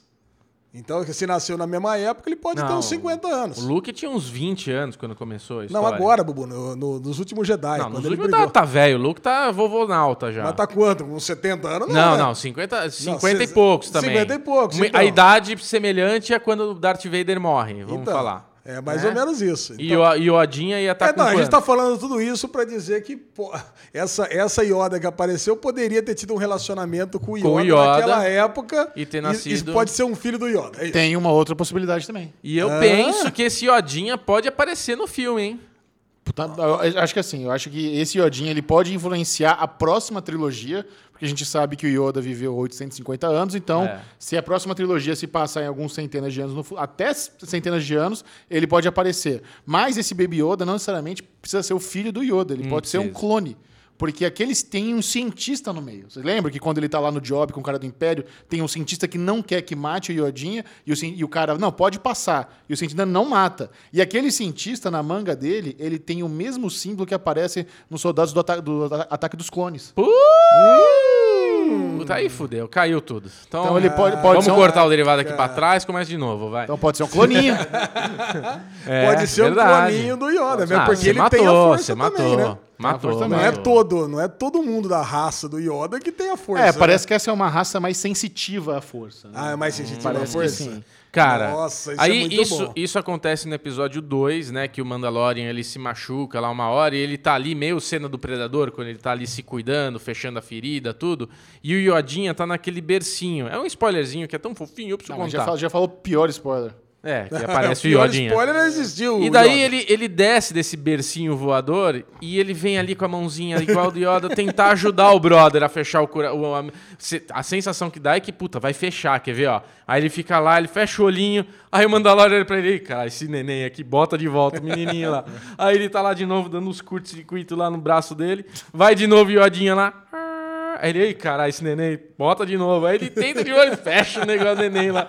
É muito fofo, cara. Muito, muito, muito legal, cara. Muito legal. E aí a gente, tava, a gente tava debatendo se o Mandalorian, ele sabe quem é o Mestre Yoda, que é o Mestre Jedi mais famoso da galáctica, das galáxias, É, ou não. Ou se ele viu aquele bebê, ele se compadeceu por ser um bebê. Cara, eu é, acho que tá, tá claro na série que ele não, não conhece, ele não sabe o poder, eles ficam. Ele fica, né, com o boca aberto que aconteceu o que aconteceu, tudo. Não vou dar muito spoiler do segundo episódio. Mas aí entra um pouco em conflito, né? Porque o Yoda. eh, Ali já é um pós tudo, né? E tinha a Ordem dos Jedi, todo mundo deveria saber quem que é o Yoda. E de repente você vê um mini Yoda, você fala, caralho, velho, é o mini Yoda, fudeu. Mas a galáxia Eu- grande não tinha Não, Instagram. Não, não, mas Não eu acho que é o seguinte, Instagram, é verdade. A galáxia é grande, não tem Instagram, mas a profissão dele propiciaria ele saber quem que era o Yoda. Eu Porque ele é um acho. caçador de recompensa da galáxia. Porque se perde, se perde, né, no- nos filmes mais antigos, perdeu-se a esperança de, de Jedi. Acabou, Jedi é um negócio que não existe mais, é uma lenda e tudo mais. Mas a lenda existia, né? Pelo menos saber da lenda, conhecer a lenda do Yoda. Acho que deveria, né, cara? Não, se você ouve falar de Jedi, você ouve falar de Yoda. É. Então, é. você e a figura dele é muito peculiar, Se né? nós que não vivemos Lucas nesse mundo, apenas vimos os filmes desse mundo, sabemos como o Mandalorian que vive lá não sabe. Caralho. Que porra de Mandalorian nerd é esse? É, a figura do Luke Skywalker podia ser difícil dele saber, mas do É, Yoda, cara, o não tem Yoda, como. Porra, tem- mano. Agora é o seguinte, ao que parece, eu tenho notado que muitas pessoas estão assistindo a série, mesmo sem o Disney Plus não ter chegado ao Brasil. Até agora, acho que não tem comparação o Buzz de Mandalorian com o The Morning Show da Apple, por exemplo. Cara, é. Eu sou um cara a defender a Apple, mas eu vou dar o braço a torcer e falar assim: Mandalorian tá muito cremoso, cara. Eu acho que as séries da Apple TV tão maravilhosas, tão bonitas. Se deu uma caidinha, falei aqui. Mas Mandalorian tá num nível. Porque ele vem com essa cultura de Star Wars, que é maravilhosa, e entrega uma coisa que as pessoas estavam otimistas e superou esse hype, esse otimismo. Tipo, eu estava otimismo, otimista que ia ser bom o negócio. A hora que eu assisti o primeiro e já soube que tinha um segundo, cara, eu era uma criança. Eu vou rever os dois logo, logo, porque eu não vou aguentar esperar o terceiro, sabe? É, o- o- os dados oficiais da plataforma, que só estreou nos Estados Unidos, Canadá e mais um ou outro E país bugou, da não Europa. foi um negócio assim? Então, só, teve- só estreou em pouquíssimos países. É. Não é que nem a Apple que estreou no mundo todo ao mesmo tempo. Sim. Só estreou em dois, três países. O gasto na plataforma, de, de- só de dados, só de segurança, só de tecnologia, foi de 3 bilhões de dólares. Caraca. Cara, é um absurdo e é da. é, até o nome é até engraçado, né? Foi a Bantec, a É. empresa contratada para segurar os servidores e tudo mais. E caiu no primeiro dia, cara. As pessoas não estavam conseguindo segurar. Tamanho foi o hype da entrada do Disney Plus no mercado. E, e, cara, a Apple não caiu em lugar nenhum. Então não é, não é que é só que a Apple é muito foda, que tem uma estrutura. Não, não é que também não teve tanto não acesso, foi né? tão boom assim. É, eu acho que é isso, né? Agora, você vê como é- é muito bom gosto, cara. É muito bem feito. Você assiste a série e fica emocionado, feliz, todos os sentimentos ali. Acaba, você não quer parar de assistir. Fica aquelas ilustrações ali É. do, que, do que se passou no episódio e você fala, nossa, que coisa linda. Dá vontade de tirar um print e colocar de, de full screen na tua tela ali. De, No primeiro momento você acha, que- screensaver, você né? acha que é um sketchbook, né? Nossa, Mas não caralho, é um sketchbook. Que bom gosto. Você vê cara. que é um. Como é que chama isso aí? Já não é sketchbook. Porque sketchbook seria só um rascunho. Ali seria. Artes é- conceituais? É, artes conceituais mesmo. O Mas sentimento, muito legal. O sentimento que eu tenho, Ale, eu vou falar aqui, a gente deixa o Michel falar que estamos falando demais. Não, tá o lindo. sentimento que eu tenho é de um cara que gosta muito da franquia e estava carente de algo de muita qualidade da franquia. Eu sei que vai ter gente que vai vir falar que não, que tá lindo, que tá tudo muito bom. Não tá, velho. Eu não gostei, não tô feliz e tem um monte de gente que nem eu. E quando vai ver Mandalorian, porra, que coisa cremosa, cara. Não, e, e o mais interessante é que nos países onde a Apple Plus saiu, já tem as opções de ver em Mandalorian em português dublado e Disney legendado. Plus, Disney o Plus, Disney né? Plus, é. Já É. tem a opção de dublado em português. TTBR, é. Ou seja, é, tem muita série na- no Amazon Prime Video que nem chega com legenda e muito menos dublado. É. E, o- e a Disney estava preparada, caso houvesse a chance de chegar ao Brasil, de ter já o- todo o material, o conteúdo, da forma que os brasileiros adoram, que a grande maioria prefere dublado. É, é o que faz muito sentido, né, cara? Porque você vai, vai produzindo os conteúdos e já vai preparando para quando abrir não ter que fazer toda a dublagem depois. Sim. Cara. Muito bem, agora a gente torce para chegar ao Brasil quanto antes. Eles estão perdendo dinheiro, porque tá todo mundo aqui, ó. Take my money, cara. É, Todo exato. mundo quer assinar essa maravilha aí, porque, ó, Sem cara, dúvida. vamos supor que custe R$ 9,99. Só pelo Mandalorian já vale a pena. Já, já valeu. Eu nunca vi isso na minha- eu nunca tive uma série que eu falaria, vou assistir assi- a pegar esse streaming só por causa dessa uma série. É, É. a primeira vez que isso acontece. É verdade. É, mesmo porque não estreou com mais nada, né? Eu tava, a gente faz aqui a Guerra de Streams, eu pensei, puta, e se tivesse Disney Plus no Brasil? Seria uma série. É. E Uma série, ganharia um essa semana. Ganharia. e ganharia. Muito bom, comente aí com, com a gente, compartilhe sua opinião sobre o The Mandalorian. E o Alexandre Bonfá assistiu a estreia de Santos Dumont, a nova série nacional da HBO. E aí, Lesão, como é que foi a experiência? Então, cara, a HBO vem com uma experiência. vem com uma experiência positiva de série nacional, que foi Pico da Neblina, que eu adorei. Certo. a Neblina gente perdeu o time de A gente perdeu o time de comentar aqui, mas, pô, foi muito bom. Então eu fui com esperançoso de ver uma outra série fodida numa história que a gente conhece muito pouco. Do E Santos uma Dumont. história importante pro Brasil, né? Uma história importante. Mas, meu, o comecinho do Santos Dumont, ela é linda como produção. Bubu também viu o comecinho ali, mas atuação, cara. Eu Cara- vou falar pra você, é novela das seis da Rede Globo, cara. Eu bubuzei em 30 segundos, você 30 falou? segundos? Cara, começa com uma cena de um trem vindo a milhão.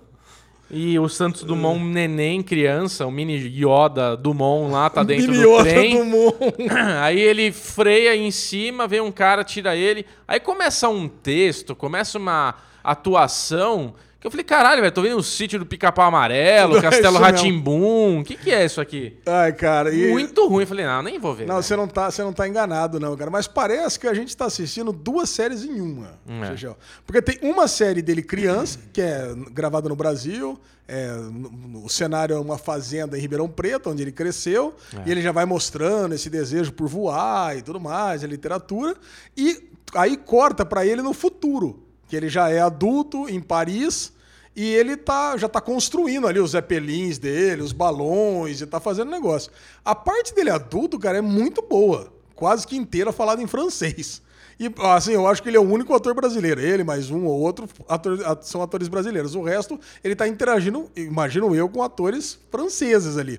E é bom, cara, porque aí você tá, você tá tendo contato ali com a parte de engenharia dele, engenharia aeronáutica. Parece que essa série vai levar num ponto onde ele vai entrar em, em confronto lá com os irmãos Wright para ver como é que vai ser essa disputa, para ver quem- realmente quem que foi o primeiro a inventar o avião.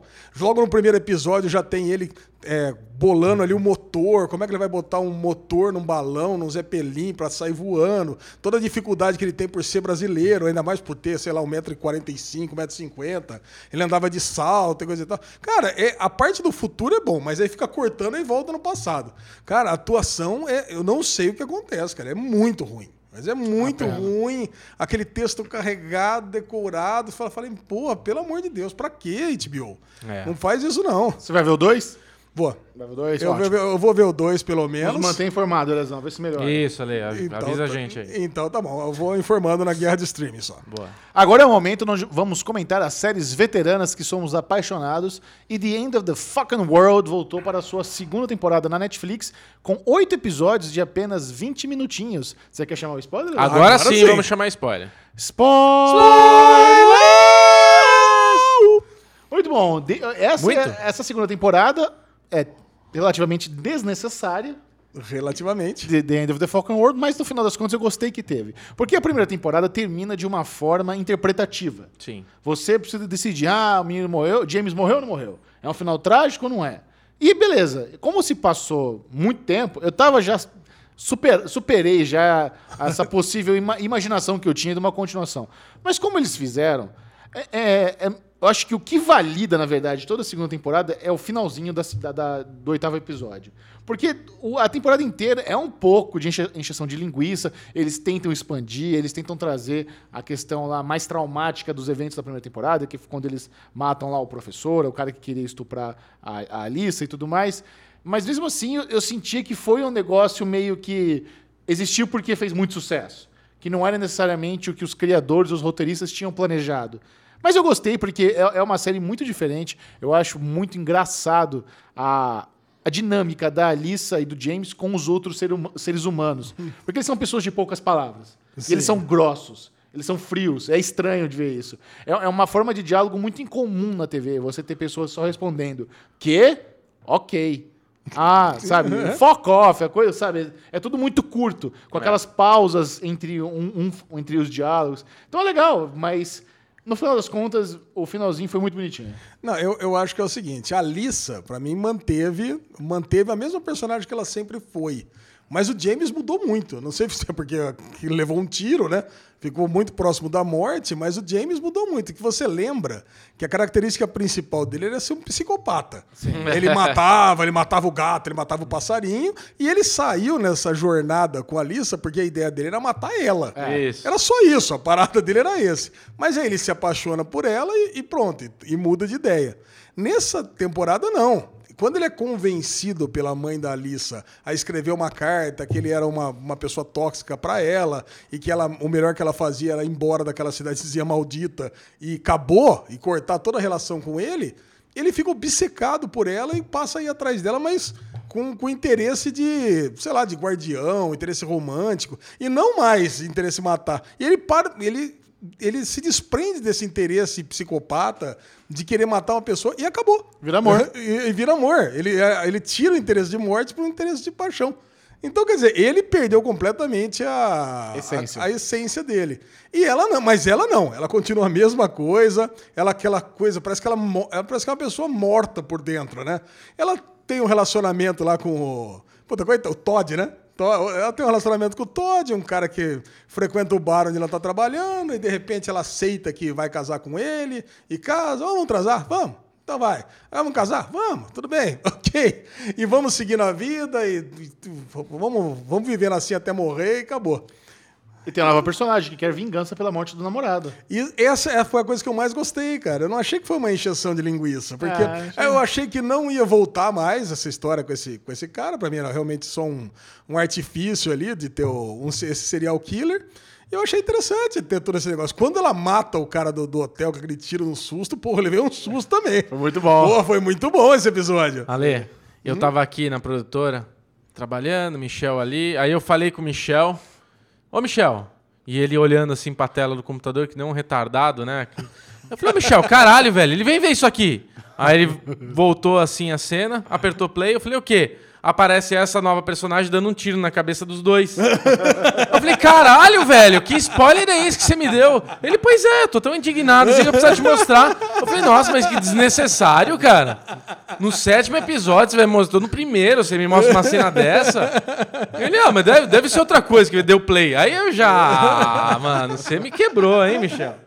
Porra! Você não assistiu então? Não, vi o primeiro, eu vi o primeiro e não, não, me, não, não me pescou. Você Queria os perdeu, você perdeu interesse pela série. Perdi, é. Eu, eu achei assim, perdeu boa parte da comédia que tinha a série na primeira temporada, você dá boas risadas, agora não, virou um mais drama do que comédia. Total, total. Mas o, o final, realmente, o final é muito bonito, né, cara? O final, os dois ficando juntos ali, eu achei legal. Sua nota para a segunda temporada de The End of the Fucking Vou World. dar três estrelas e meia. Três estrelas e meia. Boa nota, concordo com você. Muito bom. E nesse meio tempo, o Bruno Clemente cagou para The End of the Fucking World, mas ele matou a segunda temporada de Jack Ryan. Cara, Jack Ryan, eu gosto bastante de Jack Ryan. Fiquei bem feliz com a primeira temporada. Falei, vamos ver a segunda. Vocês viram o piloto, né? Sim. a gente comentou aqui do até piloto. o terceiro. É, eu vi ah, dois, você viu até o terceiro? Você viu até vi dois o... ou três também. Dois ou três. É, é- ela assim, não é uma temporada que te prende, que você precisa ver, que você fica ali, nossa. Como foi um final de semana de, de relax, falei, ah, vou aproveitar pra assistir, porque eu gosto, quero ver, então vamos lá.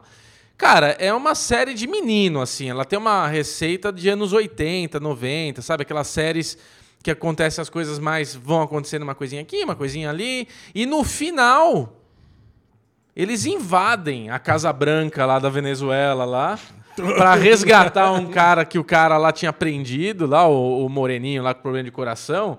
Ele no fim ele é meio sequestrado e levado lá pra dentro. E o Jack Ryan, eles Mas não conta não, eu quero ver. ah, você quer ver? Então tá bom. Mas é isso, acaba com uma invasão. Uma invasão, metralhadora, tiro na cabeça e o caralho. Então, tipo, é legal, cara. Ah, é tipo Benghazi. É, eu, eu, assim, eu, eu acho que esperava um pouquinho mais de Jack Ryan na segunda É, temporada. É, é uma Eu série que meio que caiu. Eu ela caiu, é. O, a- o trailer da segunda temporada criou um hype legal. O trailer Não, tava ca- bonito. e Caiu que eu digo de interesse. Eu não vejo muitas pessoas comentando mais sobre Jack Ryan. Caiu o interesse, mas eu acho que caiu porque a, a- a- caiu também o padrão de segunda temporada. A primeira temporada eu acho que ela, ela prendia mais a sua, a sua curiosidade em continuar assistindo. A segunda temporada você perde esse interesse, você vai vendo e é, como não tem nada, vamos terminar então, entendeu? O que eu li, o que eu li, Bubu, é que na primeira temporada tinha outros elementos que não tiro, porrada e bomba. E nessa segunda temporada é muito mais tiro, porrada e bomba. É, eu lembro é. que na primeira tinha aquela história daquele cara que controlava os drones, sabe? E aí ele tinha aquele peso na consciência por ter matado o cara, sabe? É. Tinha, tinha, tinha, tiveram episódios muito bons na primeira temporada. E nessa aqui não. Era mais mesmo um filmezinho de ação É, o, genérico. o é que eu acho, mesmo? o que eu, como eu definir- definiria o Jack Ryan, assim, você tem séries que nem Mr. Robot,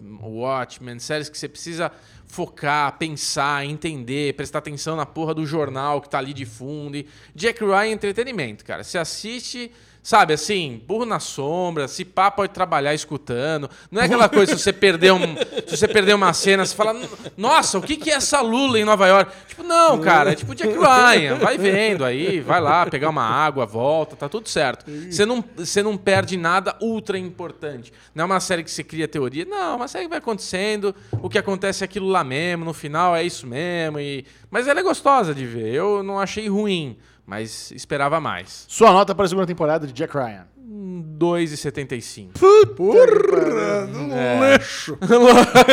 Não, é legalzinho, é legalzinho. Tô brincando, não é um É que- lixo. Vamos falar, vamos falar de coisa boa então, pô. Porque Vamos. a Typical voltou para sua terceira Nossa. temporada. E se você não assiste a Typical na Netflix, você está errado. Tá muito errado. São Errou. 30 episódios, todos bons. Errou! Não existe nenhum episódio ruim de Atypical e essa temporada não apenas manteve o nível da ótima segunda temporada, que talvez tenha sido ainda melhor. Eu acho que foi a melhor temporada das Foi três. muito boa, cara. Porque é o seguinte, da metade, da metade da temporada pro final, eu chorei em todos os episódios. Cara, Oh. Cara, eu, você não chorou? Não, não. Não, você é um coração de pedra. Eu vou falar pra você, cara, aquele episódio que ele faz a comparação lá, que ele tem que ver a essência do pinguim, que ele fica lá estudando o pinguim, e que acaba o professor abraçando ele. Se você não chorou naquele episódio, Jajão, pelo amor de Deus, é muito bom, cara. Que ele faz aquela narrativa. É muito toda. bom, Cara, é é muito bom, cara.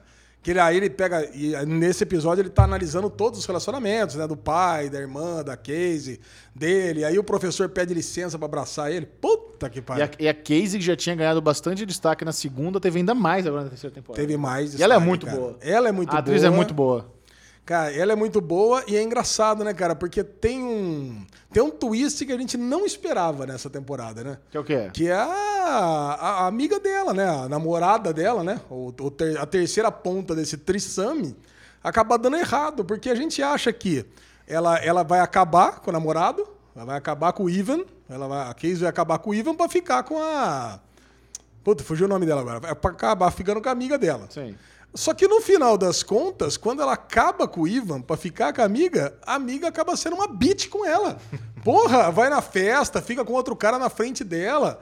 Puta, aí você fica lá, caralho, que foda, mas essa menina vai, é só, só pode chorar mesmo. Porque acabou com o cara mais legal do mundo pra ficar com a outra e a outra fica fazendo gato sapato dela na festa. Foda. Pô, é uma série que ela, ela mexe muito com você, né? Porque é uma série de sentimentos. Porque depois do outro episódio seguinte, aí você já entende também a- O lado dela. o lado dela. Porque, pô, pera um pouquinho. Ela é bissexual, mas ela não conseguiu se aceitar completamente.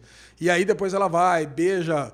Aí tem aquele beijo que acontece no corredor. Ela tá tentando, elas duas estão tentando se aceitar, estão tentando entender o que elas estão sentindo uma pela outra.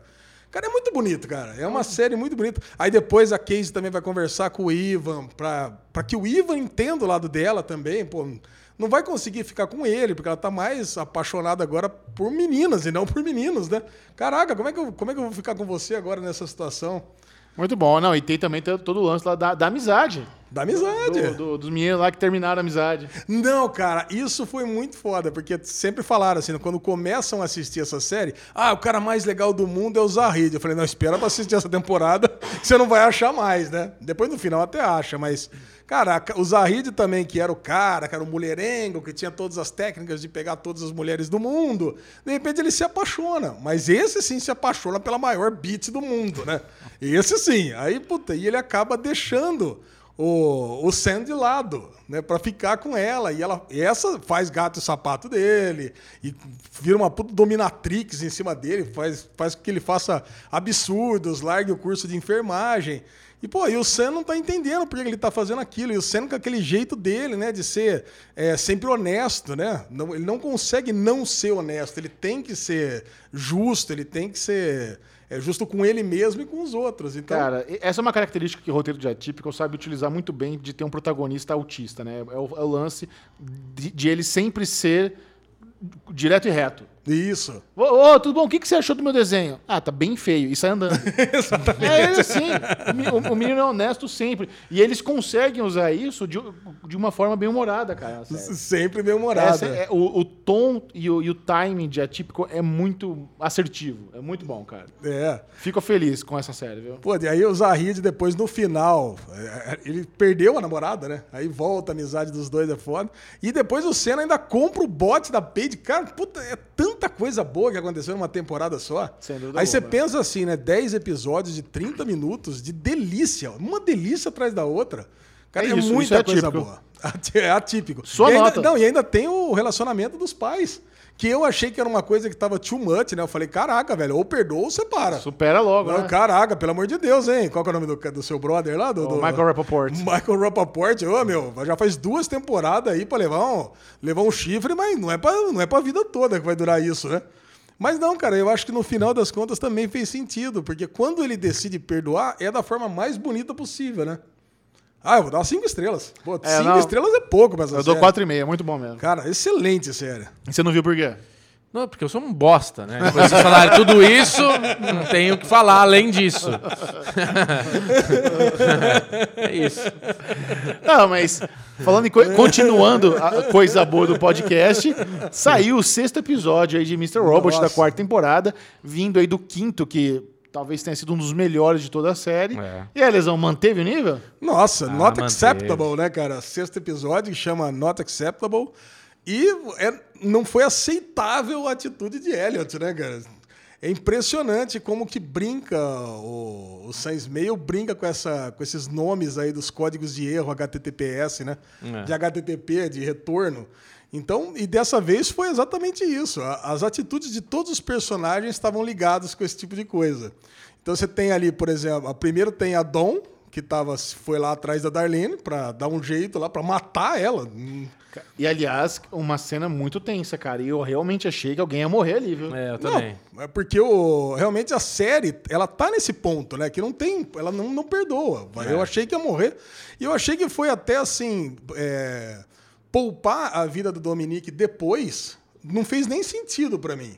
A hora que a Janice chega lá depois e fala assim: não, você eu vou ter que manter viva, que você ainda pode ser útil. Pra mim, ela não é útil mais pro Dark Army de jeito nenhum. Não, tem alguém no FBI, claro que é útil. Não, cara, mas não dá mais. Já- ela já se provou ser uma pessoa muito perigosa para um, pra uma organização como o Dark Army. É, agora- Ela já. Ela, você vê, ela ia, ela ia se matar ali. Ela ia botar a or- a organização em perigo, Dark Army.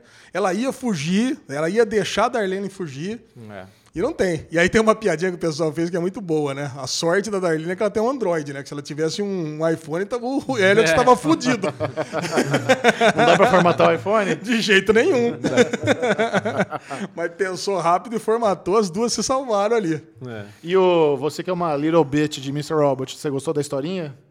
Do taco de beisebol? Puta, adorei. Taco de beisebol? É, do, do bandido lá que sequestra. Ah, puta, sensacional. Começa o episódio cara. com essa historinha, né? Sensacional. Cara, que tenso, né? Ele contando e a psicóloga ali amarrada e, e escutando aquela lágrima, e ele mesmo contando e ia ficando com o olho cheio de lágrimas. Você fala, caralho, velho, que interpretação foda, né? Você vê que, que é uma direção boa, atores bons.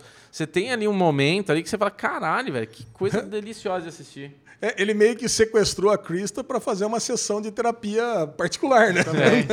e não tá pagando a sessão de terapia, porque foi a única coisa que ele fez foi isso. E quando ela dizer- fala, vai lá pegar a pastinha, o que, que eu vou encontrar lá? Mr. Robot. Mr. Aí o rabinho do Ale arrepiou, né? Nossa, eu falei junto. cara, eu falei junto com ela. Ah. Mr. Robot. é a forma que você vai encontrar pra destruir ele. Eu falei, putz, agora vai mesmo. Agora fodeu. É engraçado, né? Esse Vera dessa temporada é muito diferente do Vera da primeira temporada. Eu É, acho. ele tá muito mais, gangsterzão, né? Não, ele era mas- só um drug dealer na outra temporada e agora ele é um cara, porra, de respeito, né? Da É, galera. além, além de tudo, ele tá mais espiritualizado. Ele parecia Ah, ser, também, ele parecia verdade. ter um traficante. Agora ele tá mais, parecia um, uma entidade cósmica ali, né? Ah, eu preciso. Eu não, eu não compro direito essa ideia dele. Nossa, eu preciso do Elliot, que nós somos iguais, precisamos destruir o mundo juntos. Ou Por eu quê, preciso né? estar igual a ele para destruí-lo no mesmo nível. Da onde partiu isso, né? É, é meio, é meio estranho. Eu acho, eu acho meio esquisito essa ideia. Quem sabe Outra a gente coi- vai descobrir mais para frente. Outra coisa que eu acho muito esquisito, eu já falei no, no último derivado, é esse plano de conseguir fazer o acesso para transferir o dinheiro da conta. Da Que galera, agora- né? Que agora nós já temos, que é o que o Elliot conseguiu lá, chantageando a, chantageando a Olivia. que foi Um absurdo completo, né, cara?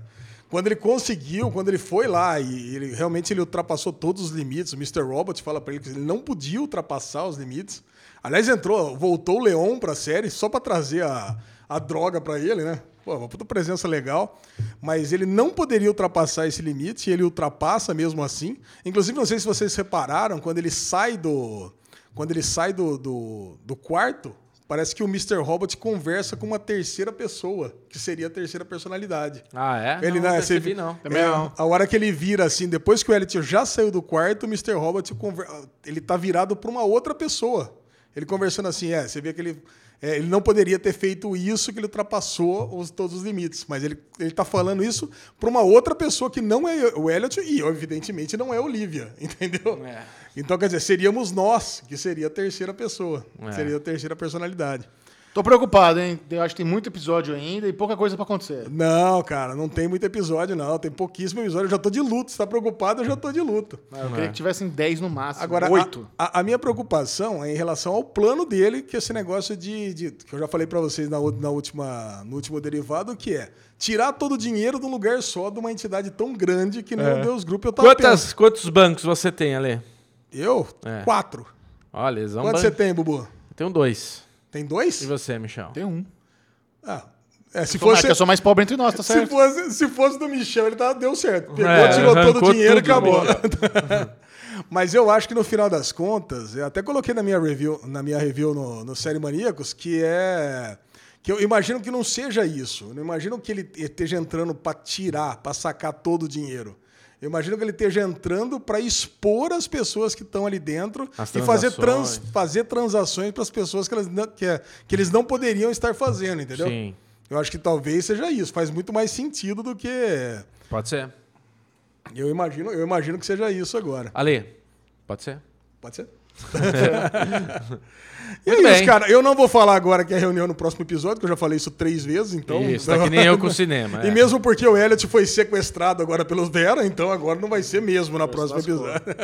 Muito bem, e temos também agora, para concluir esse bloco das séries, o quinto episódio de Watchmen, que foi um episódio para mostrar algumas das teorias que a gente tinha, que foram provadas corretas, como, Sim. por exemplo, senador Ken está lá com a sétima cavalaria. Tá Sim, lá. Faz parte. Ozymandias está fora do planeta Terra, mas aí a gente pode começar a brincadeira aqui debatendo onde exatamente ele está. Então, eu quando vi ele, quando ele conseguiu sair, né? Se atravessar, eu pensei em Júpiter, né? Isso, Saturno? Você pensou em Saturno e eu Saturno. pensei em Júpiter. É, eu pensei em Saturno, porque tem um planeta e ele tá numa base do planeta. Então eu falei, pô, ele tá no anel de Saturno. Ah, e o ah, você Alezinho pensou que ele tava no anel? no anel. Não, eu pensei que ele tava numa lua de Júpiter. Não, pensei que ele tá no anel. Ah, no anel não tem como ficar, Bobo. Tem. Você achou que. É o gasoso. anel- Não, não, não é gasoso. É É, gasoso, de, são- não, é de asteroides. Asteroides. É um asteroide grande ali. Ah, não. Eu achei que você tinha achado que ele tava numa lua de Saturno. Pode ser também. Não, eu achei que ele tava numa lua Porque você não de vê o Júpiter. anel do planeta. É. Tem um planeta, mas você não vê o anel. Ele tá colado no planeta. Ali. Ah, ente- Não, não é colado. Você- Você Colado. vê o planeta perto. Vamos lá. Agora, o lance, o lance é o seguinte: eu pensei que ele tava em Júpiter É. porque você tem os anéis. Você vê, você vê os anéis. Aí, aí o que acontece? Como é um planeta vermelho, é mais avermelhado, não, Hum. não pode ser. Primeira coisa, não pode ser Marte. Se fosse em Marte, eles tinham torrado, tinha tostado, tinha pegado fogo. E nem a Lua. E nem. E, é, tem lua, Marte tem duas luas. Não, mas não a Lua, nossa Lua. A nossa Lua não pode ser porque o nosso planeta não é vermelho. Então não faz o menor sentido. E é muito mais longe também, né? Aquele é um planeta mu- muito mais perto. Quando o Bubu falou Saturno, eu pensei, ah, faz muito mais sentido ser Saturno. Porque eu, que eu me lembre, Júpiter era azul, não é vermelho. Mas depois eu até procurei a imagem de Júpiter. O Júpiter, ele, é, ele não é vermelho daquele jeito que tá na série. Ó, mas tá vendo? Mas tá, ela é. tá muito colado no planeta Não, aqui, ó. é que a Lua. Tamo de vendo o Saturno- frame, ó. É que a Lua é muito mais perto. Mas não do- tem nenhum anel, tá vendo, ó? É que isso aí é Júpiter, Bubu. Não É Saturno. Júpiter. Ele tá numa Lua de Júpiter. Tudo bem. Ele tá em Plutão. A Plutão tá assim. Plutão escondido. Plutão é um, plane... é um planeta, é um asteroide. Não tem um papo desse? Vai existir uma zoeira com Plutão. Não, aí. o que parece é ele tá numa Lua de Júpiter mesmo. Eu, É. achei, que- eu achei que ele tava num. Enfim, eu achei que ele tava numa lua de Júpiter. eu- Aí eu, eu, achei, eu achei que o Bubu tava mais certo, porque eu pensei que Saturno era mais avermelhado. É. Depois eu fui ver Saturno é amarelado, na verdade. É. Não entendemos tanto de astronomia assim. Nem um pouco. Mas no final das contas, eu acho que ainda ele tá numa outra, ou numa dimensão, ou em alguma coisa. Porque você vê que ele sai da, da onde ele tá ali, um negócio bonitinho ali, e aí que ele vai pra Lua. Então ele atravessa alguma coisa mágica ali, né? Então ele tá em alguma redoma mágica. Pode ser em outra dimensão, ou pode ser algum. Alguma, alguma circunferência, um globo mágico ali de território mágico, mas dentro de uma lua que está em algum planeta que eu acredito que seja Júpiter. É, eu não acho que vai mexer com dimensões paralelas. Eu acho que realmente te- deve ter alguma coisa envolvendo é, algum- superpoder. Por isso que eu acho que tem a ver com o Dr. Manhattan, que ele tá ali É. preso em algo que não é outra dimensão. É apenas uma forma que ele saiu do cativeiro dele, lá onde era É um o- David Copperfield, o castelinho, e puf, e passou ali a película limite da- desse, desse lugar onde ele estava e, e- e caiu ali na, Então, na mas é, é uma, é uma película não física, né? A película não física, é. É, não quebra. Não. Não quebra. Não quebra. Mas o legal é, que é o seguinte, né? Ele mandava os corpos pra lá de propósito pra depois criar o criar a uma mensagem para que o satélite da Madame True poder ver. Você viu? Sim. Tem aí que teve um satélite lá com o logotipo da Madame True que viu ele e tirou aquela fotinho. Então pelo menos deu certo alguma coisa. Talvez ela mande alguém resgatá-lo, sei lá, alguma coisa É, assim. Inclusive, aqu- aquela cena do episódio anterior que tem alguma coisa caindo ali na Fazenda Clark, que pode ser o pod que ela mandou pra ele voltar pra Terra. Ah, eu acho que não, cara. Eu acho que não, não faz muito sentido isso, porque se, se alguma coisa ia mandar de volta, ela não teria por que comprar aquela fazenda. Sabe, eu, eu ainda acho que o que caiu ali, ela estava tendo que comprar a fazenda para ter direito ao que caiu ali. Sabe, eu- isso faz sentido. Então, Ela já sabia quando Se ia for o- cair. e se for o corpo do Ozymandias, ele está morto ali dentro. não, não tem problema. Mesmo o corpo, você não, você não vai ter direito ao corpo nem se comprar a fazenda ou não. Sabe? verdade. Então não, não, faz, sen- não faz sentido. Acho que realmente ela teria que comprar a fazenda para ter direito ao metal que caiu ali. É, o Tá. que a gente sabe com certeza é que ele não está na mesma timeline. A, a gente não consegue dizer qual o tempo que ele tá, onde que ele tá na história, Sim. que momento que tá, aquilo tudo tá acontecendo na história. Agora, a Lula gigante em Nova York. cara, Nossa o que a HBO Senhora. fez nesse episódio é Calamari?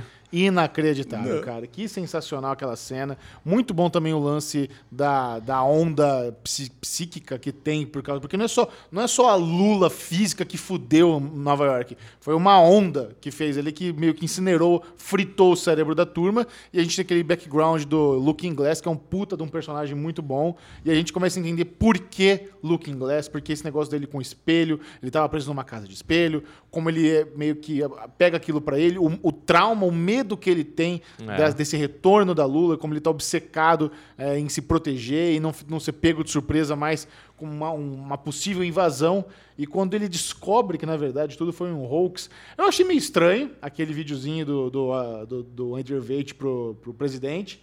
Acho que foi muito cômodo existir aquele videozinho. é- E realmente ele pode ser usado da forma como foi usado ali, exatamente para desmerecer todo o trabalho dele. O cara criou uma prova contra ele mesmo. É. sabe? Eu, eu, eu fiz o maior hoax do planeta Terra e aqui está a prova que eu fiz isso. Eu não vejo muito sentido do homem mais inteligente do mundo fazer isso. Cara, mas o Ozymandias, ele é conhecido por ser muito vaidoso. Então tem isso também. É, Pô, verdade. você vê até no uniforme dele, aquele negócio. Você vê ele, ele no futuro, cara, ele coloca o uniforme só pra ele se ver no espelho. É. Então pô, ele vai fazer Não, ele. não é só pra ver no espelho. Ele, ele, foi, ele passou, matou todos os clones lá pra ele poder jogar na catapulta. E tudo bem, mas, Mas aí, uma- aí foi- ele bota o uniforme Mas foi só uma pra se vaidade dele, é, foi uma vaidade cara. dele de tipo, Essa- vou incorporar o personagem. Então você imagina, você acha que ele não vai fazer um negócio que acabaria com a guerra nuclear no planeta e, não- e ninguém ia saber? É. Caraca, eu acho que faz parte da vaidade dele, sim. Vai ver que já é um planejamento dele, futuramente as pessoas descobrirem que foram ele pra ele poder ser o voltador, salvador, sei lá. é. Mas ele foi exposto pelo Diário do Rochark, de qualquer forma. Sim. Diário É, sim. Mas uma, uma coisa é ser exposto, mas ele não saberia que ele ia ser exposto pelo Diário do Rorschach. Não, não saberia. Então, mas o legal é que assim, você começa o episódio, você não sabe o que vai vir ali. Eu não sabia que era o Looking Glass.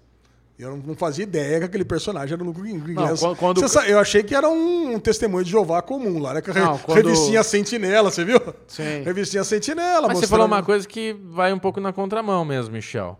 O Diário do Rochard, ele falou que o culpado, quem foi o responsável, era o... Não, mas é que ele gravou o vídeo em 85. Ele gravou o vídeo em 85 e mandou pra galera ver em 93. É, Não, ele- tudo bem. Mas, tipo, Ele a pode ter galera. gravado deve- antes de- de Mas ter- a galera deveria saber que quem foi o culpado por tudo aquilo foi Mas os talvez- Mandias, porque já vazou no jornal, Então, na não, revista. não, mas lá, pode ter que- demorado. O, o Ah. o diário dele tá numa pilha lá de coisas que os caras iam, iam mexer até aquilo ser publicado pode ter demorado um ano. Tá. É. Agora, é legal que você tem lá no, no parque de diversões, você não sabe que é o Looking Glass, mas aí está na cara que quando ele entra na sala de espelhos, aí imediatamente você já sabe que é ele que vai ser no futuro, né? É. Aí ele sofre o bullying da menina. E, cara, é- mas é Porra. engraçado. Você você sofre o bullying da menina, aí você tá no passado, e aí ah, quando, come, quando ele começa a, a- a sangrar o nariz, aí você ainda me vê aquele negócio. Falei, nossa, será que ele tem poderes, né? será que ele vai, ele vai matar as pessoas? Aí quando você né? saca que é a Lula, puta, aí você vibra de alegria, né, cara? Quando você muito vê foda, negócio, cara. que bom, né? E, e por que, será que aque- aquele portal que a sétima cavalaria tá estudando lá? Eu acho que é pra, pra testar mesmo, né? Porque pra testar como é que funciona. Mas é um Eles- teletransporte eles têm- só, É teletransporte, mas eles não sabem como é que funciona ao certo. Quem sabia era a Dranveit. Mas o que, que eles vão dropar agora? Não, você sabe que a Lula, ele, eu não sei se eles sabem disso, né? Porque o, o Adrian Veidt não fala isso naquele vídeo. Mas a gente sabe que a Lula não veio de, outro, de outra dimensão. A gente sabe que aquela Lula, não sei se o Bubu sabe disso. Não, ele fala. Mas a- a ele fala no vídeo? Ele fala, Fala, eu fala. fiz, a- não, não é um ser outro de, ou de outra Ah, dimensão, tá. é coisa minha. Ah, então Eu entendi. fiz. Ah, então. Então, ah, então beleza. Então, realmente eu não sei, porque aquelas as lulinhas pequenininhas, elas vêm de outra dimensão. Não. Não, ele é também é fala. Ele, ele também que fa- Ele, também fala que ele fez a Lula gigante, mas que depois ainda De continuou tempos em tempos tem que continuar só pra aparecendo. criar o paranoia é. continuar.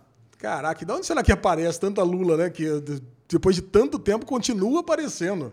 E o comprimidinho nostalgia, o que, que você achou? Nostalgia. Ah, era isso que eu queria É, falar. o próximo ah, uma episódio coisa, uma coisa vai que eu queria, isso, né? uma coisa que eu queria falar que eu achei muito estranho nesse episódio de, do Damon Lindelof, cara, que ele não tá acostumado a isso, que a gente tava até comentando mais cedo, é que foi extremamente expositivo. É. Né? Pô, a gente já sabia, a gente, pô, a gente viu no passado, o cara entrou no negócio de espelhos, aí, pô, se- o cara chama o Wade, depois já chamam ele de Wade no futuro. E aí, quando o cara tá ali, ele lembra, aparecendo lá o, Looking Glass, lá com a máscara, ele lembrando dele no passado. Quer dizer, pô, todo mundo já sacou que esse cara do futuro é ele no passado. Sabe, aí você tem um comprimido que chama nostalgia, né? Que, pô, tá na cara, que é pra lembrar. Aí fala uma vez, depois fala de novo. Olha, não, se você tomar, você vai vir a lembrança. Cara, eu, eu, eu nunca vi o Damon Lindelof fazer um, assim, um episódio, uma série, na verdade, né? O Bubu depois até lembrou. E o Ozymandias, então, todo mundo já sabia que o cara era. O cara tem que É. botar uniforme, depois tem que botar estátua com a cara do Jeremy Irons lá, pra mostrar, ó, esse cara aqui é aquele cara ali que tá no outro lugar. É, eu acho que ele tá, tá traumatizado depois de Lost e de Leftovers, onde ele não entregava nada mastigado e ele resolveu, sofreu muito hate por isso. Então agora ele resolveu fazer algo caprichado, mas bem mastigadinho. Até pra quem é muito jegue entender. Boa. Então não Obrigado. tem erro. Obrigado. Obrigado. É... Não, acho legal. O próximo episódio, eu acho que vai ser a historinha nostálgica aí, né? pelo Porque trailer ela é isso. é, é, deixou entender de tipo, ah, quem pede pra. É a tua amiga que tá tomando, é a amiga, né? É uma mulher, ficou com esse papinho furado. Não pode tomar, que se tomar pode dar uns bagulho aí psicótico. Mano, ela virou o bagulho, né? Antes de pegarem ela. Então, mandou que nem MM. Então vai ser um episódio de nostalgia pura. Ela vai, Vai. ficar lá fritando num lugar preso, lembrando de tudo, né? E termina com a sétima, sé- sétima cavalaria entrando lá na casa do, Looking Glass pra. Engraçado, né? O, Mandar- Lu- o Luke Inglés, o Luke Inglés chegou lá o equipamento lá de segurança, que ele já, pô, eu- agora ele sabe que não tem nada a ver, que essas lulas aí vão chegar, que não, não vai vir uma outra lula gigante pra fritar, não é nada Ele, disso. ele descobriu que a Ele Terra não entendeu. é plana, mas ele continua brincando de Terra plana, é isso? É isso. Cara, e aí ele pegou do mesmo jeito. Não, é- não é engraçado isso? É, o conforto, né? Eu conheço muitas pessoas que sentem conforto na hipocrisia. É verdade. É muito Agora, isso. vocês acham que ele morre? Não, Acho que não. Não, puta personagem, cara. Acabaram de construir o personagem, Bubu, em um episódio, vai matar ele no segundo. Do jeito que ele é paranoico, a casa dele deve ser que nem o esqueceram de mim. Deve estar cheio de, cheio de armadilhinha lá. Os caras vão tropicar numa 12 ali, vão. BUM! Vai vir aquele martelão, né? É. Tem. Não, é verdade. Muito bem. Bom, mesmo assim, pra mim foi o melhor episódio da É, temporada. eu acho que foi mesmo. Foi gostoso, foi Muito bom. gostoso. Foi Episódio muito delicioso. bom. Agora tudo é delícia pra mim, né? O Pois Derivado é. Cast está quase acabando, mas antes disso, Bruno Clemente e Alexandre Bonfá vão conversar com vocês sobre Ford versus Ferrari. Ah, Putz, que delícia. E tem mais spoilers, hora, hein? hein? Tem spoilers. Vamos Bruno Clemente, você como um menino do automobilismo, Então. cresceu nesse mundo. Eu, eu, no paralelo, o Ale veio conversar comigo do, de Ford versus Ferrari, porque você não tinha visto, então a gente queria conversar. Não dá E- spoiler pro amiguinho. Não dá spoiler pra amiguinho. E, e eu tenho um problema sério em assistir é, filmes de corrida, que todos os filmes de corrida têm o mesmo problema. O pegou o celular na Ah, corrida não, né, de Michel? novo. Para com isso. É muito. muito interage. Eu não assisti vai. o filme. Mas interage. Se a gente gravou filme disso daí, você sabe qual que é o contexto. Interage com a gente. É muito, é muito feio você no celular. Desconcentra os amiguinhos. Pode falar, Desliga. Eu não vou falar enquanto você não desligar. Você vive no celular quando você não tá nem aí com a conversa. Mas você tem que estar aí pra conversa. O, o que eu falei do conforto na hipocrisia? Porra, é Oscar, é Christian Bale, é Matt Damon. Caralho, Fala velho. logo, pô. Tá bom. Bom, então o negócio que me incomoda em filme de corrida é que assim, Le Mans, por exemplo, é uma reta de 6 km.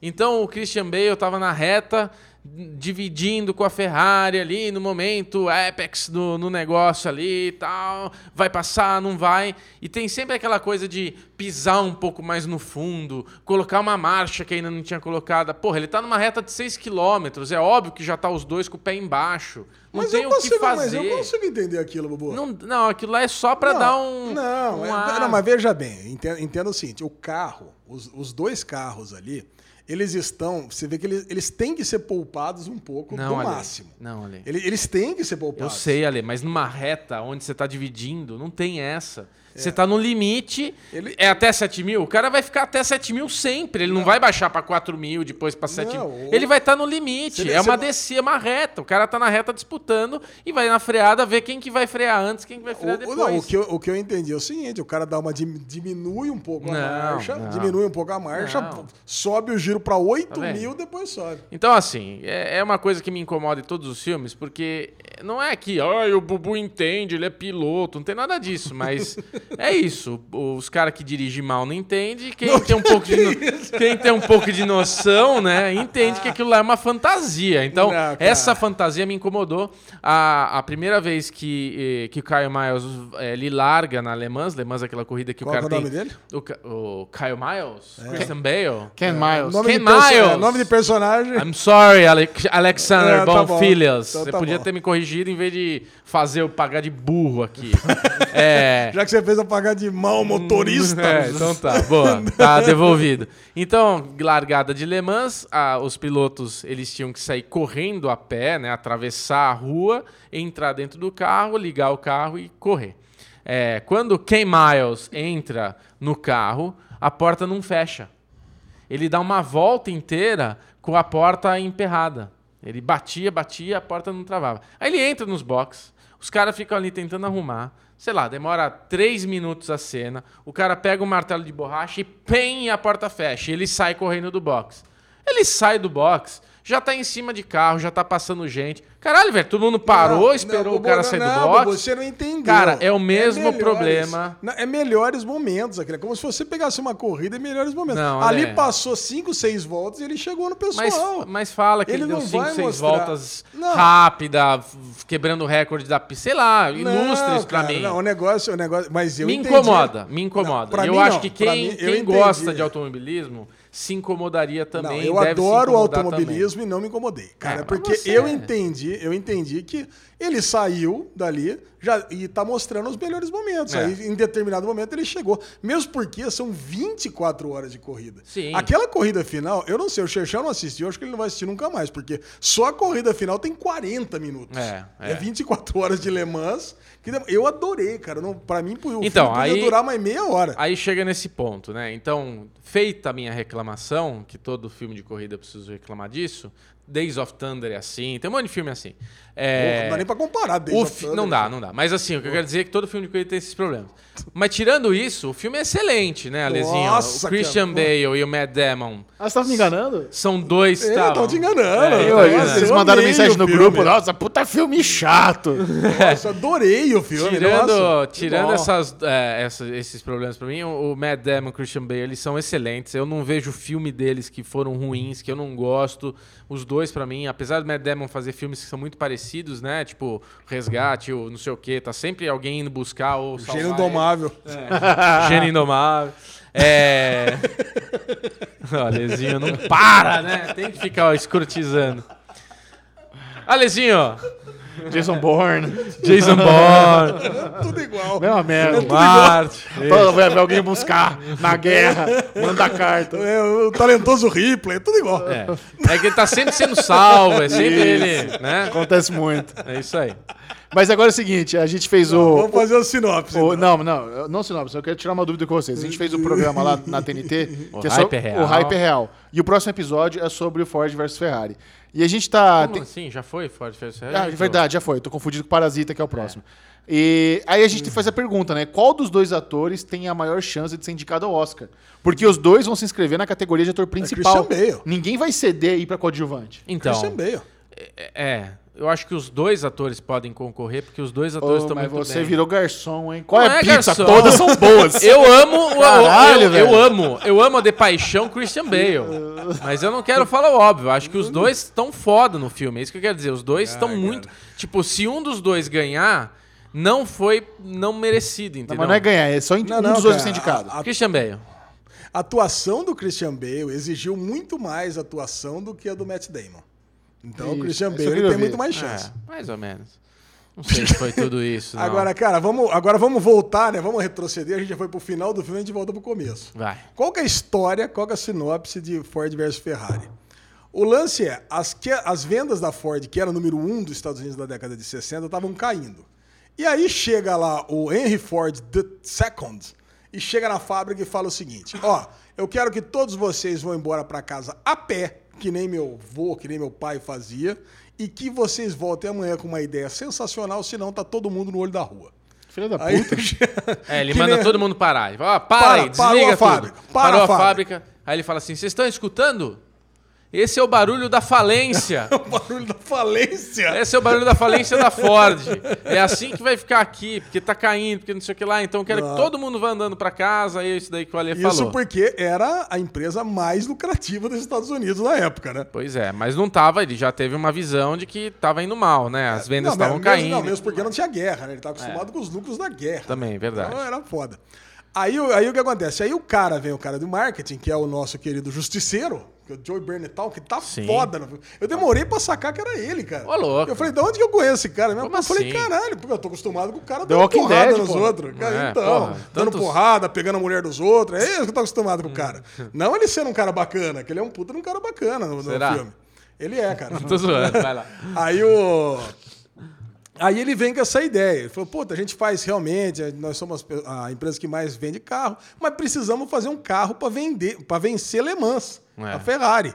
Puta, aí ele fala assim: não, é Ferrari, mas você tá ficando louco, porque isso aí é uma corridinha de nada, isso não Ah, vale eles, nada. eles brincam, né? Eles, Eles falam. brincam. Porra, a Daí- Ferrari. A Ferrari faz um, um carro por mês. É. Vende 12. O que os caras têm de custo lá, a gente gasta por ano em papel higiênico, em compra de papel higiênico. Essa frase é muito É. boa. O que eles gastam por mês, os caras gastam por mês, a gente gasta em papel E higiênico. daí ele vem com a contra que ele fala: é, tudo bem, a gente, mas eles são número um em vendas, estão crescendo não sei quantos por cento todo ano e tudo mais. E daí vem essa ideia de, puta, a gente precisa comprar os caras, a gente precisa de um departamento de competição, eles vendem um sonho de vencer, de vencedores, não sei o que lá. E o nosso justiceiro vai para a Itália fazer uma negociação Pra com comprar Enzo a Ferrari. Ferrari. Exatamente. Aí, pra mim, é a melhor cena do filme, cara. É. A cena do, do justiceiro comprando com o Enzo Ferrari. Então ele vai fazer a negociação, aí traz um contrato desse tamanho, aí o Enzo Ferrari, pera um pouquinho que eu vou comprar, eu vou ler o contrato. É, preciso ler o Só que contrato. nesse meio tempo, tem um cara tirando foto e mandando pro presidente da Fiat. E o cara da o justiceiro fala, pô, não queria tirar foto. Ele, não, não, não, não, questo lá, pra pictare, não sei o quê. Que ele tá falando, não, é, é o fotógrafo nosso, é pra história. Só que, na verdade, eles estão barganhando, que esse cara tirou as fotos e foi correndo na Fiat. Falou, ó, É. o cara da Ford tá aqui É, não, o comprando. americano, madre de putana, tá querendo Americano, não o da lá. mãe, A Fiat perdão. italiana também, a Fiat vai lá e paga de 15 para 18 milhões. É, a Fiat faz lá uma pau. contra melhor, foi só, ele só usou de carta de, de, pra subir o preço dele mesmo e fechar. E, fechou. Não, e, o pior, né? E ele, e ele pega e xinga o dono da Ford. Você Ele fica- Você volta para os Estados Unidos, naquela fábrica feia, com aquele presidente gordo, e você vai lá E fala pra ele que ele é o Ford segundo, ele não é o Ford primeiro. Pô, aí, é que, aí começa o filme. Aí, Aí começa o filme e fala assim, puto, aí o cara tal. fica puto, nós vamos construir, vai. Cara, eu acho que é o seguinte, e o filme, ele é muito foda. É. Todas as cenas de corrida são muito foda. É. Sabe, você se sente dentro do carro. Eu me sentia dentro do carro em todas as corridas. Você torce pro Ken Miles em todas as corridas. E ali. eu, eu vi o making off, né, de algumas cenas e eles construíram realmente os carros com gaiolas, né? Então, na verdade, tem um cara pilotando em cima nessa gaiola e o Christian Bale tá dentro do carro e a câmera correndo, tá com aquela traquitana, a câmera amarrada no carro mesmo. Então, não tem CGI. A gente assiste realmente a cena acontecendo nas pistas ali e tudo mais. Então, essa sensação que o Ale fala de você sentir dentro do carro, é, foi um filme que gastou mesmo para ter, para vender esse, esse feeling, né? Essa coisa.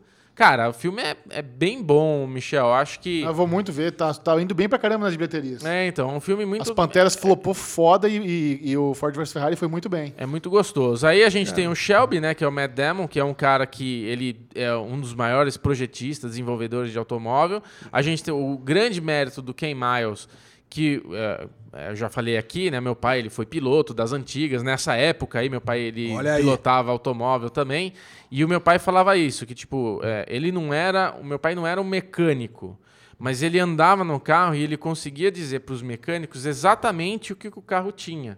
Ele falava, você sentia. O Ale agora vai, vamos perder o Ale.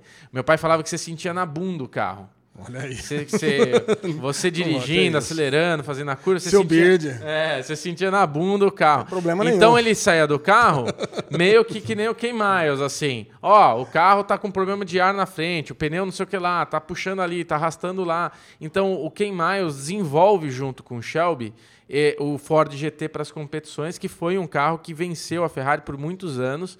E o Ken Miles cria. Cada vez que eu encosto no Michel, ele me dá uma olhada de talento, de escroto, de acima de mim.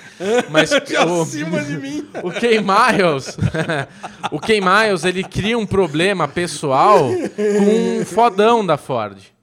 Então, a Ford, eh, você termina o filme com raiva da Ford. Você sabe? termina com raiva porque da o- Ford. porque o Ken Miles foi um cara muito importante para a história. É os ca- um- ele e o Shelby foram os caras responsáveis em. É, não, a- conta, não conta o finalzinho, não, pra GG. ó, O final então, é assim, é, é uma foda, é isso aí. O que, o, que é, o que é foda é que depois eu fiquei tão empolgado com o filme que eu fui ver o que que aconteceu com aqueles outros pilotos. É. E aí o Bubu falou um negócio que é muito legal, né? Que poderia ter sido igual o filme O Irlandês. Né? Sim, é. pode, pode brilhar aí, que eu não vou Não, roubar sua é fala. que é, na, na, na época, né, essa época de ouro, anos dourados do automobilismo, era uma coisa muito rústica, né? Então, você não tinha cinto de segurança.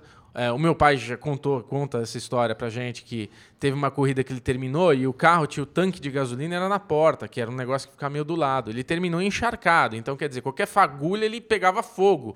No filme tem uma cena lá que eles falam, ah, o macacão anti-chama. Naquela época o macacão não era anti-chama. É, o anti-chama macacão era é de é nylon, ele pegava fogo, era ao contrário, ele era Pró-chama. pró-chama, Pró-chama, né? é. Eu, eu tenho um macacão do meu pai guardado lá, tudo, e o negócio é um nylon, né? Não- não- Então tava falando, pô, morria muito. Tem documentário do Hermes que ele fala isso, que tipo, Não, fui- começava a temporada, você olhava para as pessoas do seu lado falando, quem vai esse ano fazer Morrer. parte da estatística de morte, porque morria muito. Então eu falei, pô, podia ser que nem o irlandês, né? Vinha aquelas.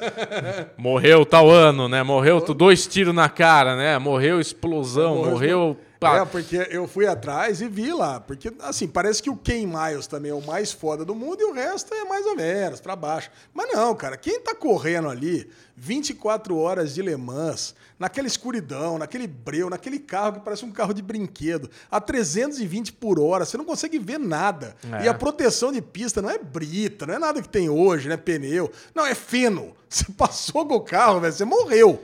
Então, cara, todo mundo era foda. Aí você pega o Baldini, que era o principal concorrente do Ken Miles nessa prova, o cara morreu 3, 4 anos depois, correndo. Aí você pega o Bruce McLaren, você viu, Bubu? O Bruce McLaren ele já tinha é, fundado a equipe McLaren em 63. Isso é 66. É. Cara, então, pô, é um puta de um piloto foda. Que parece que no, no, no filme não, né? Ah, não, estão querendo trazer o Bruce McLaren aqui, sabe? É. Pô, parece que é nada o cara. Não, mas é um puta de um cara também foda. É. Então, cara, e todos os outros que aparecem, não vou lembrar de cabeça agora, mas, cara, a grande maioria que aparece ali, tudo morreu correndo, Xixão. Sim, sim. Cara, é, é muito, é muito Cara, foda. pra você ter ideia, assim, curiosidade, né? Que eu falei que ia dar um papo bom, a gente podia se alongar muito mais aqui, porque meu pai é o, carro, o cara dessa época, né? Ele foi o primeiro piloto profissional brasileiro, o primeiro cara a ganhar um salário. E você sabe, Ale, que o, a equipe que meu pai foi pilotar chamava Equipe Willis, que foi comprada pela Ford no Brasil. Caraca. Pra fazer um departamento de competição também, que ele fazia pela essa Willis, que era a Alpine, que eram os Renaults. É, mas na, na época do meu pai, o, o cara que estava correndo na Willis era o Bino, Christian Heinz. Bino? Esse cara, esse cara foi correr em Le Mans. E ele morreu naquela reta de 6 km de Le Mans. E por Nossa. causa da morte dele, meu pai foi para a equipe Willis.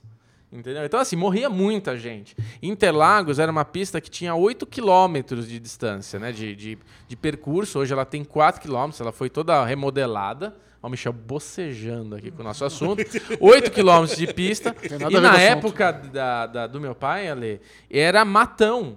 Então, assim, eles, meu pai ganhou 2 mil milhas, que são, eram 24 horas, e ganhou uma 25 horas aqui em Interlagos. Nossa, 25 horas, cara. Ele corria de madrugada aparecia cavalo no meio da pista. Do nada, tinha um cavalo, tá ligado? Então, assim, era, era o, o meu pai Era quase morreu algumas né? vezes. Corajoso entendeu? mesmo. O meu pai quase morreu algumas vezes. Ele contou que tinha na, na descida ali de Interlagos, tinha uma propaganda da ESSO, né? Um outdoor gigantesco, e ele era feito todo de madeira. Então era aquele negócio de madeira com umas madeiras assim. E o meu pai parece que perdeu o freio, alguma coisa, e ele saiu reto. No final da reta, pé embaixo, saiu reto. Nossa, cara, ele cara. viu aquele negócio crescendo, ele se abaixou. Perigo. Ele falou: aquilo entrou que nem um espeto no carro. Se ele Putz. tivesse de pé, tinha garfado meu pai ali, Bubu não estaria aqui hoje. Olha aí. Então, assim, tem um monte de. Cara, o que não falta é história de cagada daquela época. É só. é, Ele conta uma história, acho que de uma Ferrari, de um cara que foi andar e o carro tinha um pedal invertido. Era acelerador, embreagem e freio. Ô, louco. E a gente é acelerador, freio e embreagem. Ah, disse que um cara foi correr com aquela porra lá, se perdeu numa hora lá e saiu reto também, explodiu com o carro lá. Então, assim, era muito normal, cara. Não tinha segurança nenhuma. A época dele era um capacetinho, um coquinho só. Antes dele, na época do Fanjo, era uma touca de couro. É. Imagina. É brincadeira. Os caras era, era guerra o negócio, né? Alexandre Bonfá, sua nota para Ford versus Ferrari. Cinco estrelas. Bruno Clemente. Não, não vou dar cinco estrelas porque tem esses problemas. Eu dou quatro estrelas. Filme bom, filme vale a pena. Muito bem, agora no bloco do Derivado, Derivado Lê, Lê. o pior clube... Você achou que ia pular? Por isso que pulou. Ele... Oi! o pior clube do livro da internet, Alexandre Bonfá, falou, chama o Derivado Lê porque eu tenho uma surpresa. Eu tenho um presente pra você, já. Oh, que Ah. ótimo, velho. Melhor que surpresa é um presente. Olha aqui, eu tenho um presente pra você. São- Eu tenho um Oh, presente pra mim também. Um presente pra Já você. tem Eu tenho um presente pra você. Eu sou o fornecedor oficial de gibis do Sandman pro meu amigo Chechel. Saiu o número 3. Você já leu os dois primeiros? Não, o dois ainda não li. Então já tenho três pra você Muito ler. obrigado, Lesão. E O começou a sair agora no Brasil também Livros da Magia. que, que é isso? Olha aqui. Livros da Magia, cara, isso aqui é onde foi base- é nesses quadrinhos que foram baseados Harry Potter, mesmo que a J.K. Rowling não fale. É não mesmo? assume. Cara, isso aqui é Você muito tá me foda, dizendo cara. que o Harry aqui Potter é... um produto plagiado? completamente. Oh, oh. Completamente.